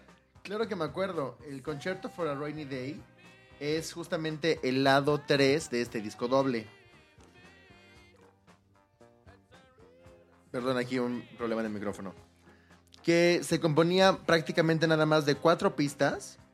Y era un viaje a través de cómo cambiaba los estados de emoción a través del clima. Lo impresionante es como que es un viaje desde lo más nublado hasta lo más soleado. Por ejemplo, eh, en Mr. Blue Sky es un viaje de cómo cuando sale el sol llegamos a la felicidad. Y esto fue porque nuestro queridísimo amigo Jeff Lynne tuvo muchos, mm, como un bloqueo creativo en un chalet suizo en el que se encerró mientras escribía las canciones de este álbum. Y parte de las inclemencias que no, lo que no le permitían concentrarse en su, en su escritura de canciones era la lluvia torrencial que lo azotó en esos días. Entonces es por eso que llegó a la, a la fabulosa idea de contar el viaje, de cómo el clima está ligadamente conectado a las emociones, como si, si, si es un día nublado, estás triste, y cómo este viaje siempre termina ganando la luz y la felicidad. Una de las joyas justamente de este lado, obviamente es Mr. Blue Sky, que no sé si, si la podamos... Es la que vamos a poner para cerrar. Para cerrar Ok, ok. con broche de oro. Va a ser un gran, gran cierre. Y afor- o sea, y creo que es de las canciones que sí han podido atravesar tanto tiempo, es por esta culminación de instrumentos, por esta composición musical. Y esa es la anécdota del concierto for a Rainy Day. Sí, es, es una suite muy particular. Y recordemos que a, a lo largo de la historia de, de Electric Light Orchestra hubo varias suites. eh, Ajá. y esta es una de ellas, posiblemente- posiblemente la mejor lograda de todas. A mí me parece fabuloso que pueda este, hacer una suite basada en el clima. En, la verdad no conozco otros proyectos musicales que le hayan dado así como singular importancia a estos fenómenos meteorológicos, pero la forma en que la en, en la que se concreta en este disco es fabulosa. Lo que pasa es que, por ejemplo, esto me hace pensar en la danza de las horas, que, que es de Tchaikovsky, y es y esta noción de componerle a la naturaleza en el transcurso de cómo llega la noche al día, del día a la noche, Sí. es algo que era muy clásico. Entonces, a la hora de retomar los instrumentos clásicos como las cuerdas, los chelos, el piano y mezclarlo con el rock, creo que fue un acierto muy sublime tratar de componer algo de vuelta a, la- a- a a la naturaleza, ¿no? Sí, Ajá. definitivamente. Y nos vamos a aguantar eh, Mr. Blue Sky. Mr. Blue Sky. Pero lo, lo que sucede en este momento es que también la banda aquí ya vamos a... Va a empezar como a ese proceso como de las grandes estrellas que ya se van a empezar como a implotar y Sí. luego van a reventar, ¿no? Ah, justo ve- venía leyendo de camino una anécdota. Lo que sucede con este disco, o sea, logró vender más de 10 millones de, de copias, ¿no? Nada más para que se den una idea de lo popular que fue. Eh, hicieron, eh, hicieron una gira, pero fue una gira tan pomposa que todo el mundo terminó harto. ¿En qué consistía esta gira? Eh, pues ya pues, se prestaba en el venue que fuera, pero estaba literal la, la nave espacial esta que se puede ver en la portada. Entonces hicieron un escenario que era súper cool porque había láseres y había, este, eh, pues, ah, ¿cómo, cómo se llama? Es hielo seco. eh, Ah, sí. todos estos elementos como espaciales. Y entonces se abría, digamos, empezaba el concierto, se abría así como una compuerta así. Así salían luces, estaba Electric, la Electric Light Orchestra y era como súper cool. Pero era un desmadre, porque imagínense que en este momento todavía seguían tocando ya con su orquesta. Y entonces transportar a la orquesta, meterla a la nave espacial, hacer eso. No sé qué te gusta. que se No, y para la Ajá. época era demasiada logística. Sí, entonces por ahí los mismos miembros de la banda y el mismo Jeff Lynne dijo, no, pues eh, después de eso ya dijimos, no, ya no más, este, eh, desmadres como de este no tipo. nave. No más nave, se va la nave, muy bien la nave, pero ya no más nave. que no hubo gira de plano. Ajá, o sea, dijeron, fue too much. Y, o sea, por ahí creo que fue Bebe Vance, eh, que decía, estaba, o sea, ni siquiera veíamos al público. O sea, estábamos entre láseres y, y humo y, es- y luces, ¿no? Entonces, así como, sí, súper cool. Y seguramente fueron grandes conciertos, pero nunca hubo esa conexión como co- con, quien te está escuchando. ¿no? Y entonces, y, además de esos problemas de logística de, de las orquestas, de transportar los instrumentos, de todo eso, terminó afectando un poco a la banda en sí. Sin embargo, el disco de Discovery, que igual podemos poner una canción de ellos, este, porque se acerca la noche eh, de, de ese disco, ah, dijeron, ok, sí estuvo chido todo este desmadre, pero mejor volvamos al estudio, hagamos lo que sabemos hacer. Y Discovery es un gran disco. Babis, tengo entendido que a ti te gusta mucho este disco. Sí, en este, desde la portada me encanta. Yo le decía la del Aladín. Yo, yo también la ubicaba. Y sale, si ustedes vieron la película de Disney de Aladdin, pues sale un sujeto muy parecido a Aladdin. Que de Sos- hecho yo creo que es Sinbad, ¿eh? es Sinbad. Es Baldor. Es el Baldor. Bueno, Baldor es cubano, pero sí. Bueno, es el que sale en Baldor. Sí, es el que sale en el Baldor. Imagínate un disco con, el- con la portada del Baldor. Uf. Uf. Ya me vi. Lo compro. Y pues sale este Aladdin sosteniendo la navecita espacial de Elo en chiquitito. Este disco es del 79. O sea, imagínense que. El disco está nada de llegar, ya, ya, ya, ya estaba el disco, de hecho. Ajá. eh, es del 79, pero. Imagínense que el 78 fue todo ese desmadre de los conciertos y demás. dije, O sea, no sacaron nada. Y sale este disco. Que ya es disco. O sea, literal el Sí, género disco, disco. género disco.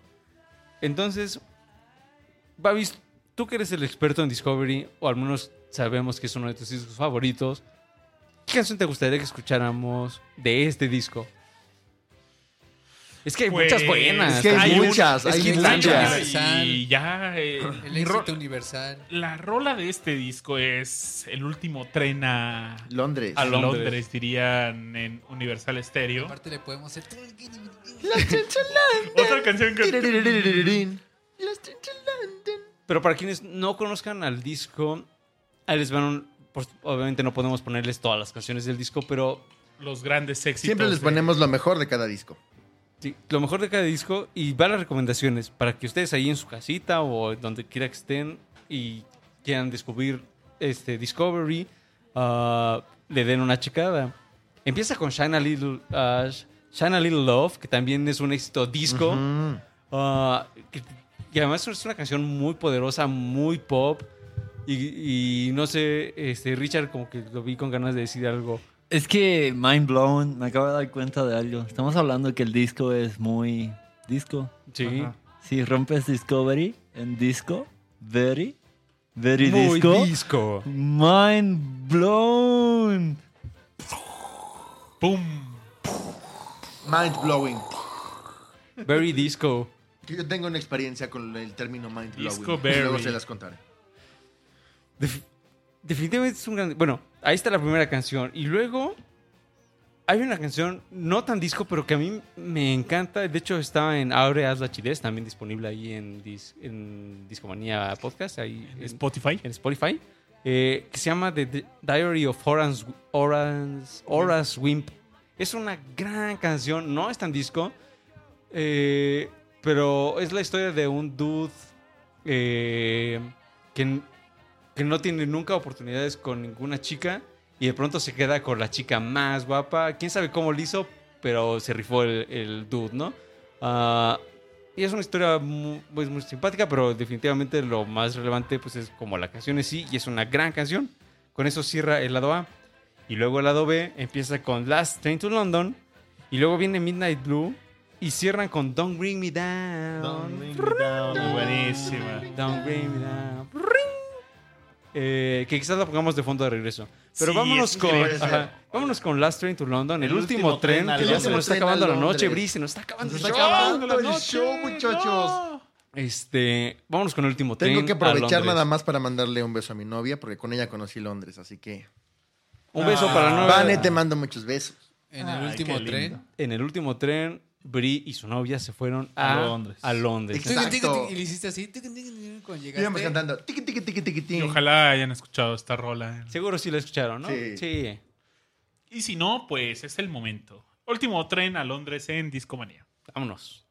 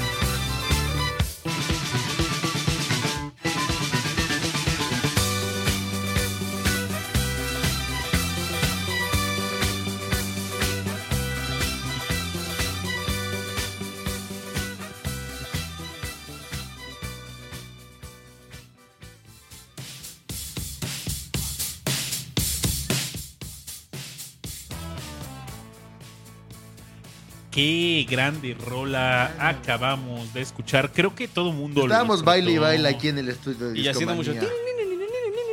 La banda aquí estaba bailando.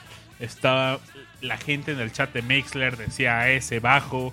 Por ahí nos decía Tirisco que esa canción la grabó en un cassette Sony y era el preferido. Imagínate. ¿Quién no tuvo un cassette preferido? Yo, yo lo tenía también. Bueno, esto digo obviamente para la gente que nació en los 80s.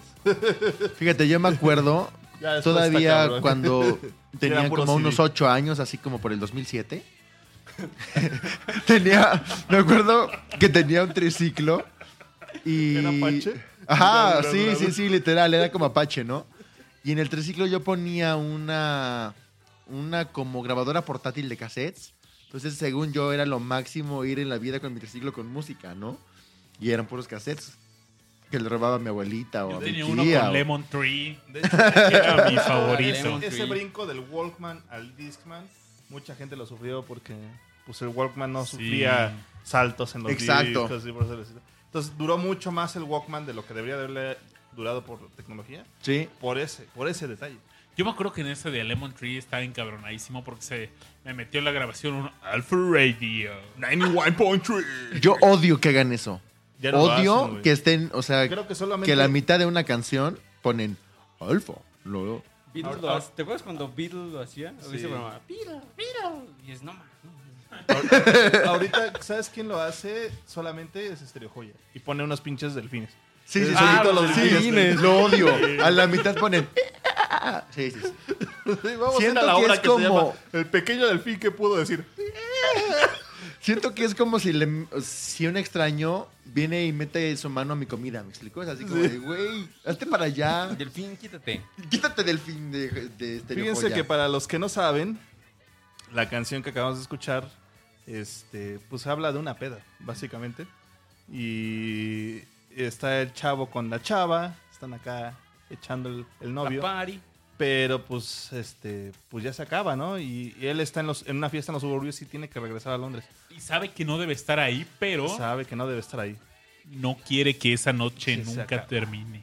Entonces es una canción de amor muy setentera, muy de, de, jóvenes. de los 70 mu- muy- de, de jóvenes adolescentes y este y gente que vivía pues en distintos lados de la ciudad, ¿no? Y es el del tú la fiesta está en, en los suburbios y moverte al centro de Londres pues es Para que, es, se- es un desmadre, ¿no? para que los, los- los acerquemos a un contexto este, mexicano, este, Ciudad de México, es así como... Tengo que salirme de la peda a las 11.45 para alcanzar el metro, que ya es el último. Y es, es el el último último, metro, sí. es el último metro a Pantitlán. Estaba pensando exactamente en esa estación.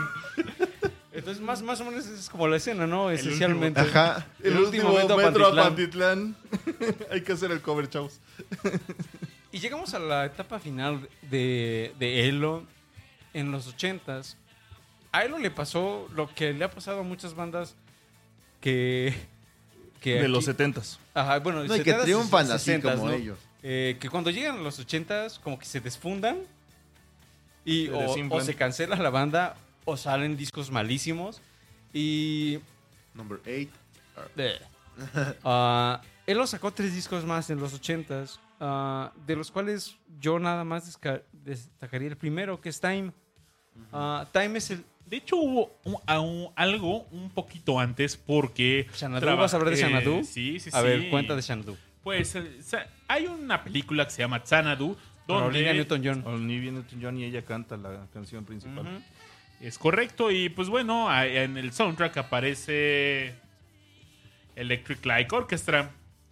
Y la película no tuvo mucho éxito, pero el soundtrack sí, sorprendentemente. Y fue muy querido, eh, al menos en, en México, ese disco...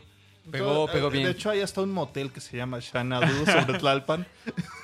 Imagínense el impacto. Xanadu. y bailando así, bracitos arriba. Oigan, estamos escuchando una canción de fondo que viene en el álbum que menciona Aure. Esta canción se llama Hold On Tight y es conocido también en, en México porque tiene una frase en inglés que parece que dice en español And to where tonight tomates. En tu huerta hay tomates. No, hay toma- tomates. No hay tomates. No hay No. tomates. Huerto no hay tomates. Pero ahora nos ibas a hablar de este, de este álbum Time porque es otro disco conceptual, ¿no? Es un disco conceptual en donde los elementos de cuerdas tan característicos dentro de, de Elo, pues se fueron. Ah, y fueron sustituidos por algo que ya habíamos mencionado hace un ratín, por los sintetizadores. Ah, eh, a mí me gusta este disco y, y por, por, por ahí les decía eh, que es como el último rescatable dentro de los ochentas, porque los otros dos, la verdad, a mí no me gustan. O sea, se me hacen muy meh. Ah, los otros dos discos, De hecho, el último álbum, el, el que de la portada que se ve ochenterísima. Hay un disco con una portada súper ochentera ah, que se llama, ahorita les digo, se llama Balance, Balance of of Power. Power, ese álbum Es realmente 86. se vieron contractualmente obligados a, A sacarlo, ¿no? desarrollarlo. Entonces casi casi salió porque ya tenían que salió sacarlo. Secret Message, Messages y dijeron, no, pues ya se acabó. Eh, Jeff Lynne ya quería acabar con Elo y quería seguir sus otros proyectos, pero tenían un álbum más. que sacar porque que da fuerzas, ¿no? Por contrato. Y fue Balance of Power, tuvo un, un single famosón y ya no, no se habló más de este álbum y acabó Elo. Ahí acaba Elo, pero quedémonos con lo mejor, que es de ya, digamos, de esa etapa final, que es el disco de Time, que además tiene una portada muy bonita. Sí, sí, sí. Y, y es su segundo álbum conceptual completo. El primero Eh, sería El Dorado. Exactamente. El Dorado. El Dorado. Quien no sepa el Pero Dorado fíjense es- es que la la, portada tiene una una cosa como muy chistosa. Es como si es el espacio, pero de repente se ven como gotas del espacio, como cuando llega una ola a la arena y se queda como pequeños espacios Sí, de agua, o sea, como si hubieran llegado a donde tienen que haber llegado. O sea, Ajá. como si hubieran De hecho, lo, lo botán aquí es que la- el got- hay como un goteo y de hecho arriba de ese goteo está el, El logo, logo, de, ¿no? de Elo, que es como un planeta. Y este el goteo es más bien la arena. Sí, O sea, lo que está goteando es la arena. Se acabó el tiempo. It's done, man. It's done. Ahí se acabó. We're down. It's done, man. It's done. It's done. Pero definitivamente es un disco que les recomendamos bastante. Por ahí pues ya escuchamos una, cancio una canción aquí de fondo. Hay una canción que a mí en lo particular les recomendaría bastante que se llama Ticket to the Moon. Ah, es una canción muy bonita. Eh, con ese estilo medio fantasticoso ah, propio del Dorado. Y que funciona muy, funciona muy, funciona muy bien este disco. Incluso eh, tiene su prólogo, tiene su epílogo. ah, entonces sí se siente como un disco, como un disco como conceptual cerrado, que tiene, o sea, que cierra muy bien. Y le fue más o menos con la crítica, a pesar de que llegó a posicionarse número uno en las listas de popular de- del Reino Unido. Ah, y definitivamente es una recomendación. Dele una checada y... Y esta es como la última gran recomendación de Elo, porque como ya les mencionábamos, los últimos dos discos, Secret Messages y Balance of Power, ah, y además, tengamos en cuenta que después de Out of the Blue y todo este desmadre de los conciertos y demás, muchos músicos de como sus expertos violinistas y chelistas también dejaron la banda, Adiós. entonces, o sea, como que ya era como el momento como de decir adiós, ¿no? Ah, posteriormente, Llegaron cosas mejores para Jeff Lynne, ¿no? Llegaron no, mejores. De hecho, no todo el tiempo estuvo haciendo otras cosas aparte de ELO, que es algo que les decía yo al principio. sí, pues fue productor de, Hablar, de George, hablar de, de, Paul, de Ringo. hablar de ELO es hablar de Jeff Lynne y hablar de Jeff Lynne es hablar de, de los Beatles, es hablar de Roy Orbison, es hablar de los Traveling Wilburys, de, de Tom Petty. de Tom Petty and the Aparte de Heartbreakers. Bob Dylan. Por ejemplo, de la, Bob ca- la Dylan, canción de esta de, de- Free Falling. Esa la produjo Ahí estuvo metido Jeff Lynne. Entonces, Jeff Lynne. como que siempre. Eh, hasta con Paul McCartney en la de Flaming Pie estuvo ahí con Flaming Pie. estuvo como Eh, productor. entonces, creo que es un gran momento de decir adiós a Elo. Y aunque salió un, un disco que se llama Zoom en 2001, que ya nada más es pues, Jeff Lynne haciendo Jeff Lynneses. ah, De hecho, salió uno hace dos años Ajá, que se llama Alone 2015. the Alone Universe. the Universe, ciertamente. Y es una modesta gira. Pero que además se llama, o sea, ya ni siquiera se presenta como Electric. Lago. Que está No, ya es Jeff Lynne. Hello. Ajá, es como la banda de este Jeff. Y bien, y bien, bien, bien. bien, La banda del Dude. Y La la, verdad, yo escuché ese álbum y tiene, pues, rolas coquetas, diría yo. Ujú. La verdad es que es difícil comparar el sonido porque estos discos del 2015 y, por ejemplo, el Time es del 81. O sea, sí, sí, ya pasaron tienen 30 y- 31, 33 años. ¿no? 33 años y 31, no, menos, 35. 35. Y Prezi. Pero la verdad es que tiene algunos éxitos coquetos este álbum. Eh, échenle una escuchada, diría Pepe, cuando hay aseo, hay álbum nuevo. Así es. Y... Pero, amigos... Es la hora de las conclusiones, ¿no? Sí, aparte quiero contarles una ver, última historia de Elo, porque eh, justamente este año Ah, fue inducido al Rock and Roll Hall of Fame. Los que no conocen qué es el Rock and Roll Hall of Fame, es un museo situado en Cleveland, en Ohio, Estados Unidos. Y en este museo se dedican a preservar el recuerdo y la memoria de los artistas más famosos e influyentes en la industria musical en el género de el rock. Que aquí en Discomanía hemos platicado de muchas personas que pertenecen a este selecto club.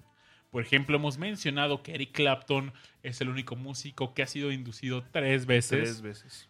en Con- este Con, con Derek and the Dominos. como solista Como solista y, con Cream. Cream. Cream.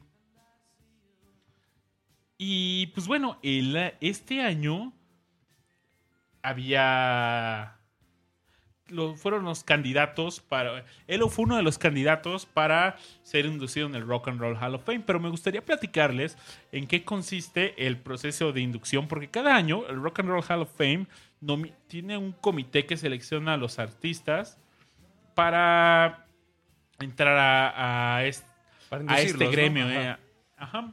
Y para hacer, para que tu agrupación Pepe, lápiz y papel para, Sí, para, que tu banda pueda entrar al Rock and Roll Hall of Fame. Para que. Pues los artistas, eh, hay algunas categorías. Sí, hay la categoría de performers, que en esta categoría hacen honores a, lo- a las bandas o, artistas eh, solistas que, que demuestran una eh, que demuestran excelencia musical y que han eh, que han influenciado nuevos géneros o a otros artistas y que las habilidades musicales de estos músicos o que han o que han innovado o han mostrado técnica superior. Hay otra categoría que se llama Amhead Ertegun Aw- Award, que antes se conocía como non-performer, que era para productores, escritores, disc jockeys, ejecutivos disqueros, periodistas de la industria de la música. Early Influencers, que es otra de las categorías, donde eh, son los en, para en esta categoría entran todas las personas antes del nacimiento del rock and roll y que tuvieron un impacto en la en la evolución de este género y por último está el premio por excelencia musical que da honor a los performers, a los escritores o productores que han cambiado el trayecto de la historia La musical. creme de la creme. Estos artistas han dedicado sus vidas a, a dejar una influencia y que lograron permear su originalidad y han pasado a lo largo de la historia. Para esto, para estas son las categorías, pero bueno, para que seas para que tu banda Pepue pueda aplicar, tiene que pasar 25 años después de su primer éxito, eh, des- después de su primera publicación comercial. O sea, para que Salva pudiera entrar, por ejemplo, Amarillo o grandes éxitos de Salva, Viernes. Viernes, otro gran éxito. Dispara. Dis- Dispa ve, y lo recuerdan, ¿eh? Yo, yo sí soy fan de Salva. Mi corazón dispara. Pepe, ¿te acuerdas cuando te, te, o sea, tienen que saber los amigos del chat y de Discomanía que cuando se presentaba Salva, pues íbamos a reunirnos a verlos. Salva era una banda de Pepue. Así y éramos. Una banda de Pepe. éramos sus grupos. Éramos sus grupos, Imagínense literal. nomás. Lo fue a ver hasta Cabeza de Juárez. Sí, una vez. Sí. Estaba bien chaca ahí. ¿no? A Lindavista, a la sigue. Nápoles, a toda la ciudad que fuimos siguiendo a Salva. Gracias. Pero entonces, si Salva quisiera entrar a, a- bueno, Tendría que haber pasado participar, 25 años, años, después entonces, de, de Dispara, que ¿no? fue como 2000. Pero vendieron sus derechos, ¿no? Se los dimos a Héctor. Oh. No, muy mal, muy mal. O sea, no, pero- que ser- Pero Te porque sabíamos que no iba a pasar nada con eso. hasta después de- del 2030. Entonces, más o menos para que se den una idea de Hasta todo lo que tiene que pasar. 2030, Sí, no, pues ya.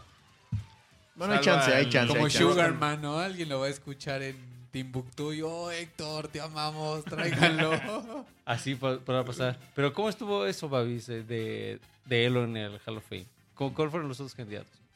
Los otros candidatos, de hecho, los discutía esta tarde con el buen Richard y teníamos algunas dudas porque eh, siempre hay como un ganador y en este año fue a Journey que decimos, bueno, yo digo, va, me late, pero Sí, son rock. Sí, De yo- radio.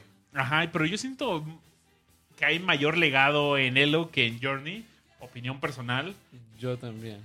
Sí, Pero los otros candidatos eran The Cars, Yes. Bien. Yo, Yes. yo me Va. pregunto, cuando vi a Yes dije, no están ya ahí, qué, qué pedo? ¿Qué pedo? ¿Por qué no están ahí? Pearl Jam. Y Oh, cuando sí escuché hubiera Pearl Jam que sí. dije, ya tienen más de 25 años, ay, pues ya estoy ruco. Sí. Ay, ¿Cuántos tengo? Stephen Wolf, The Patch Mode, Y el de Peche también. ¿Cómo no? The Zombies, Los Joan zombies. Baez, James Addiction, que también dije, ¿no están? El grunge, eh, todo lo que da ahí Sí, también. Janet empezó- Jackson. Janet Jackson, tal vez no, ya no. No, ella no. Pero gracias. este último, bueno, este que voy a mencionar a continuación me... Pues no sé, me, me causó un conflicto, lo admiro, pero no sé si tiene espacio aquí y es Tupac. ¿Por qué está Tupac ahí? También es productor, ¿no? No sé, ¿Produjo algún disco de rock? no tengo idea, pero no sé. Porque él es rapero. Pues sí, es lo que se me hace Es raro, digo. ¿no? Pero Eh, creo que es un rapero respetable, pero no Era. sé qué tiene. Bueno, era. No sé qué tiene que ver con el Rock and Roll Hall of Fame.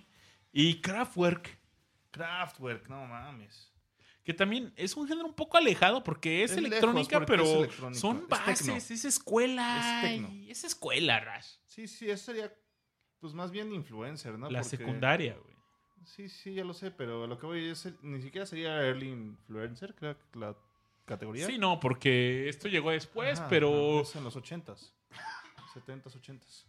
Sí. pero definitivamente cambió el, el rumbo de la música. Es un Bueno, gran, pues, se- gran, gran grupo. Sí. Si acaso, ¿se acuerdan cuando en el show, el show del espacio que hablamos un poco del crowd rock? Ah, quizás podrá ir- que fue como la manera en que los alemanes tomaron el rock este, y lo llevaron por los 70s. Quizás, quizás ahí puede estar la línea de que ahí llegaron eventualmente ahí, pero pues, Ay, me faltó Ne- Nile Neil- Rodgers. Neil, Neil Rodgers. Pero sí, de hecho ya vimos aquí y sí está compitiendo Tupac como performer. ¿Qué caray. tal, eh? Ah, sí, de hecho, pues Elo fue. perfor- Todos ellos fueron performers, Ajá.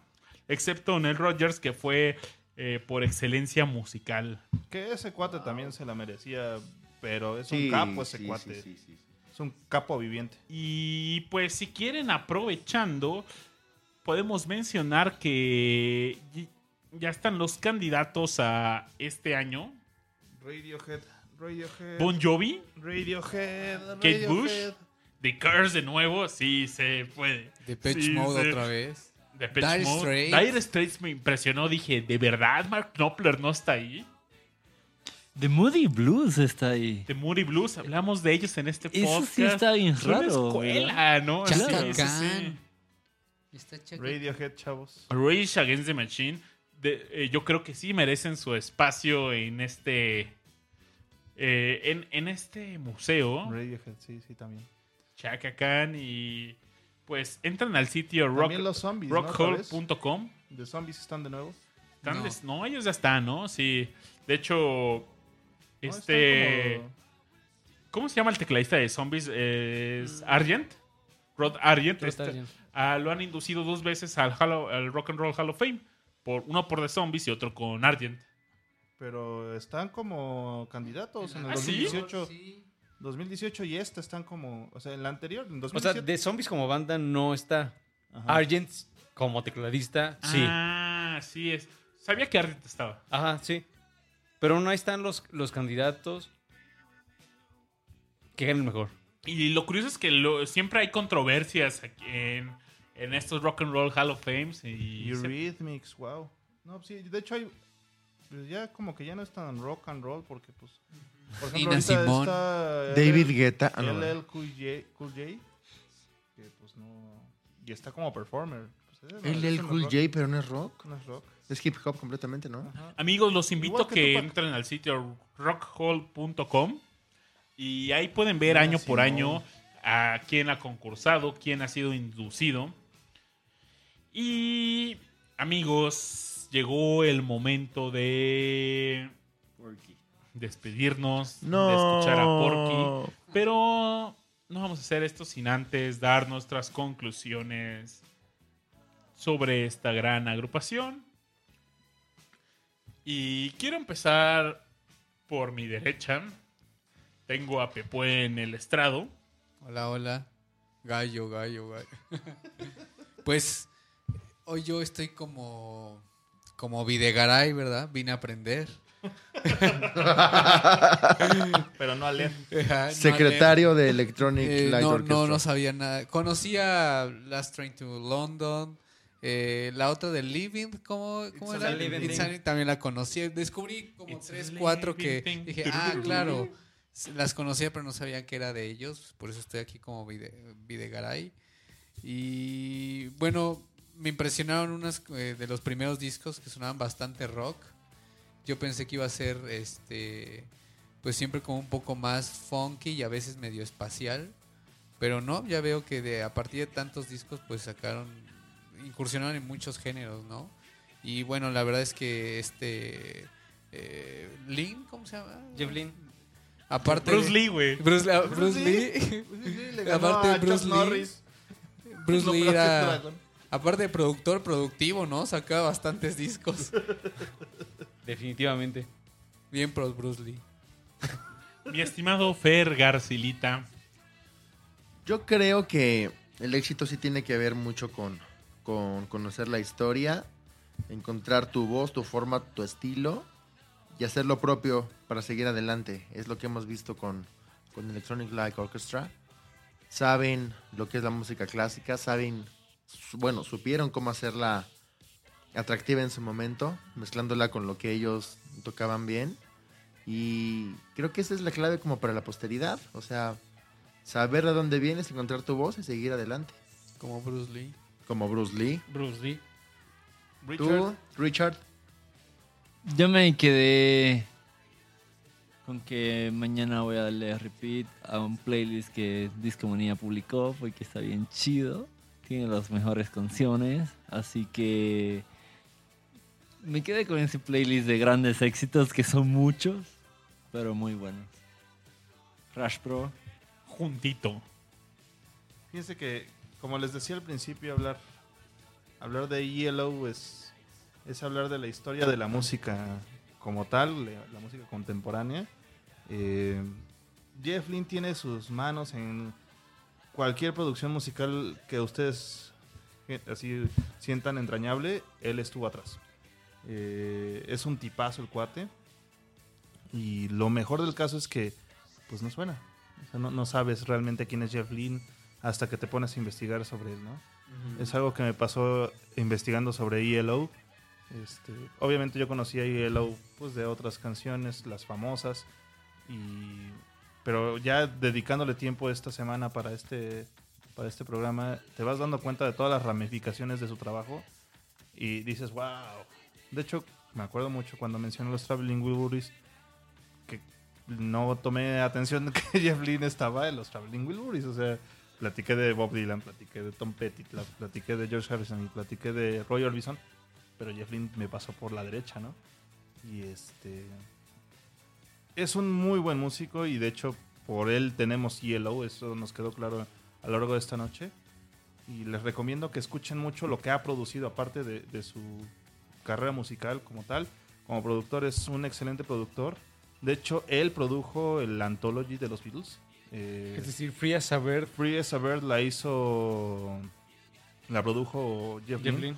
Y, y fue por recomendación tanto de Paul McCartney como de George Harrison, porque de necesitamos alguien aquí a. A- a un alguien que nos baje lo- lo- los humos, porque vamos a llegar a todos a, a meter nuestro ego. Y estás hablando del cuarteto Liverpool. O sea, ¿quién más con. O sea, ¿qué otras personas con más ego que esos cabrones, no? Pues Jeff Lynne. y los puso en cintura, ¿no? Y por eso tenemos el Anthology.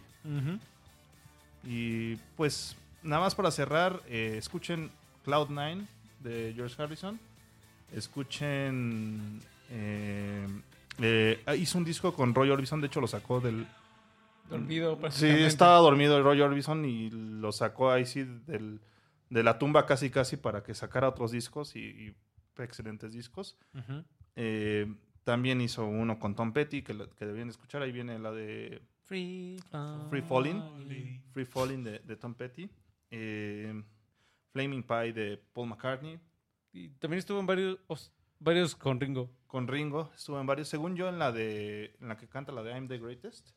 No Mm. me acuerdo cómo se llama ese disco, pero bueno. También es- estuvo en ese disco. Este, De hecho, en ese donde aparece Ringo, también apare- aparece George. Dos Sí, de hecho- Beatles con él, ¿eh? De hecho, Sí. tres. Abusado, tres. Tres, tres, porque le hizo Flaming Pie con, con Paul Ah, McCartney. con Paul, sí, cierto. Entonces, este, o sea, es un capo el cabrón. Es un capo. Y es, Sí, sabe todo, o sea, y tiene Se la experiencia del mundo, o sea, para hacer se lo que la quiera. sabe muy bien y de hecho lo buscan. Pues es el oye, te están hablando Paul McCartney, Ringo y, y George Harrison para que les des tu opinión sobre esta madre. Sí, sí, sí. Y ese güey creció idolatrando a los Beatles. ¿Se me explico? Es el, el nivel, ¿no? Y ese es mi closing remark. Aure. Eh, yo, ah, yo he disfrutado mucho de, de, de él a lo largo de, de mi vida. Eh, les digo que, que tuve la oportunidad de, como de entrarle un poquito más por ahí desde como el 2013. Y, y hay varios discos que me encantan. eh, varias canciones como las que ya hemos mencionado, como algunas de las que hemos podido escuchar esta noche, que son de mis favoritas que están en Aureas HDs, entonces deben de tener algo muy, muy chido para que estén en, en esa famosa playlist. Ah, y sí, siguiendo un poco con, con la, con la idea de, de Rush, eh, por ahí recuerdo eh, un, un documental que está en Vimeo que les recomendamos bastante que se llama Mr. Blue Sky, eh, aprovechando que ya vamos a escuchar esa canción. Ah, y ahí Paul McCartney le dice, este, cuando yo escuché a, a Elo dije, "Mm, esto es algo que nosotros podíamos haber hecho, ¿no? Ah, entonces, y que es como la. Demonios, ¿por qué no lo hicimos Nosotros, exacto. Ah, y que es como la idea que con la que empezamos este show, ¿no? Eh, esta, la década de los 60 termina, terminan los Beatles, termina esa, esas ideas ahí como medio sinfónicas, de rock todavía psicodélico y demás. Y lo toma, lo toma Jeff porque pues Roy Wood estuvo en un disco, entonces mm, ah, lo toma Jeff y pues evoluciona como esta edad de que el pop, a pesar de ser pop, este puede ser, o sea, puede sonar muy bien, este y Puede que ser complicado. Ajá, y puede ser súper interesante. eh, no, o sea, yo varias veces los he dicho aquí eh, en Discomanía, este, que me da la impresión que muchas veces la gente rechaza el pop solo por ser pop. Ah, y creo que el pop puede... Pero Sting es pop y... Y puede, ajá, exacto. O sea, puede haber hecho, grandes representantes del pop. Y creo que Elo es uno de ellos y que nos demuestra que eh, pues este tipo de producciones pueden llegar también a, a cúspides este, bastante notorias. Y ahí está Out of the Blue, que es un disco que les recomiendo bastante. Entonces, yo me quedo con eh, el gran trabajo este, de producción de Jeff, de Jeff Lynne. Me quedo con estas grandes influencias. O sea, siempre fue un hombre de su tiempo. Cuando tuvo que hacer disco, hizo disco. Cuando tuvo que ser este hizo sinfónico. Cuando estuvo en psicodélico, hizo psicodélico. Y todo, a final de cuentas, lo supo este, dotar con su estilo. Y es algo que a final de cuentas, pues, este, habla por sí solo. Y que hace de esta banda una que merecía tener su show de Discomanía. Entonces, chicos, escuchen nuestras playlists. Ahí estamos en, en Spotify. Hay dos playlists este, que creo que es algo inédito hasta ahora. Eh, dos playlists de un, de un grupo. Entonces, denle una checada. Y como siempre, los invitamos a seguir buscando. Ahí están los discos. Ahí está Wikipedia por si quieren leer un poco. Y ahí está Spotify para escucharlos. Entonces, dense una vuelta y disfruten. Babis. Vaya, no quiero ser redundante porque ahora ya dijo de una gran conclusión y comparto su opinión. Gracias. Lo que yo me llevo es una tarea moral de los que no hace tiempo el término tarea moral metió ruido. Pero no, me llevo la tarea de me sorprendió la carrera de Jeff Lynne, la verdad, y en cuanto me empecé a documentar más de esta gran agrupación, lo la verdad lo que intent- lo que dije, tengo que hacer esto y compré su biografía y y es lo que voy a hacer pues pronto, ¿no? Leer más. Me llama mucho la atención que él era él admiraba a los Beatles, pero los Beatles también lo admiraban a él. Y trabajó con ellos. No sé. Para mí es como trabajar con Dios o. No Con sé. alguien que tenga así como lo más alto, ¿no? Sí, sí, sí. O sea, creo que musicalmente en, en el rock, ¿qué, ¿qué puede ser más honroso que eso? De verdad no me imagino algo. Y Jeff Lynne tuvo esa experiencia y nos ha dejado un gran legado, sin duda alguna. Los Beatles marcaron el camino hacia donde debía ir el rock y Jeff Lynne en conjunto con Electric Light Orchestra siguieron el camino y nuevamente les tocó to- pasar la estafeta. Ya en otros podcasts les platicaremos qué pasó con sus otras agrupaciones y sus otros proyectos. Por ahí, este, si quieren- o sea, si seguimos con esta idea y ya con esto concluimos eh, de la batuta, quizás una banda que, que tomó la batuta de Elo, quizás serían los Flaming Lips. Ah, bueno, Muchos años después, de hecho. sí, Creo que hay una generación que nos falta en ese rompecabezas. Cañón. sí, pero creo que un, o sea, dentro de las bandas que podrían como trazar esa línea que viene desde los 50 yo, yo mencionaré ahí por ahí los Flaming Lips. De que, hecho, la mencionaste tú la vez que estuvimos en, en el podcast del- después del sismo. Con la de Do You Realize. Cierto, cierto. Pero chicos, eh, es hora de despedirnos. ¿Cuál es nuestra página de Facebook, Babis? Discomanía Podcast. ¿Y el Ahí Twitter? también. Y Twitter. Discomanía-FM. Y recuerden el, el playlist de Spotify, Discomanía Podcast, todo junto con minúscula. Así es.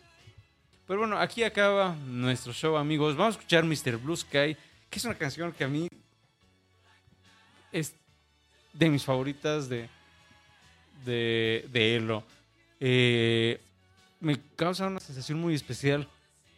Este momento, o sea, como hay un momento en la canción en donde se siente un crescendo muy especial que es como cuando va saliendo el sol y de repente cuando cae la noche es, se Sí. siente como algo verdaderamente trágico. Eh, y ni, ni siquiera por la letra misma. O bueno, tal, sí, la letra por supuesto, pero toda la instrumentación de esta transición de día a noche a mí siempre me ha eh, volado la cabeza y espero que a ustedes la- también les vuele la cabeza. Es una gran canción de este gran disco Out of the Blue del 77. Esto fue Discomanía Podcast. Les mandamos un cálido abrazo y lo esperamos el siguiente jueves en punto de las 10 de la noche. Hasta la siguiente semana. Hasta luego. Chao. Bye. Bye. Bye.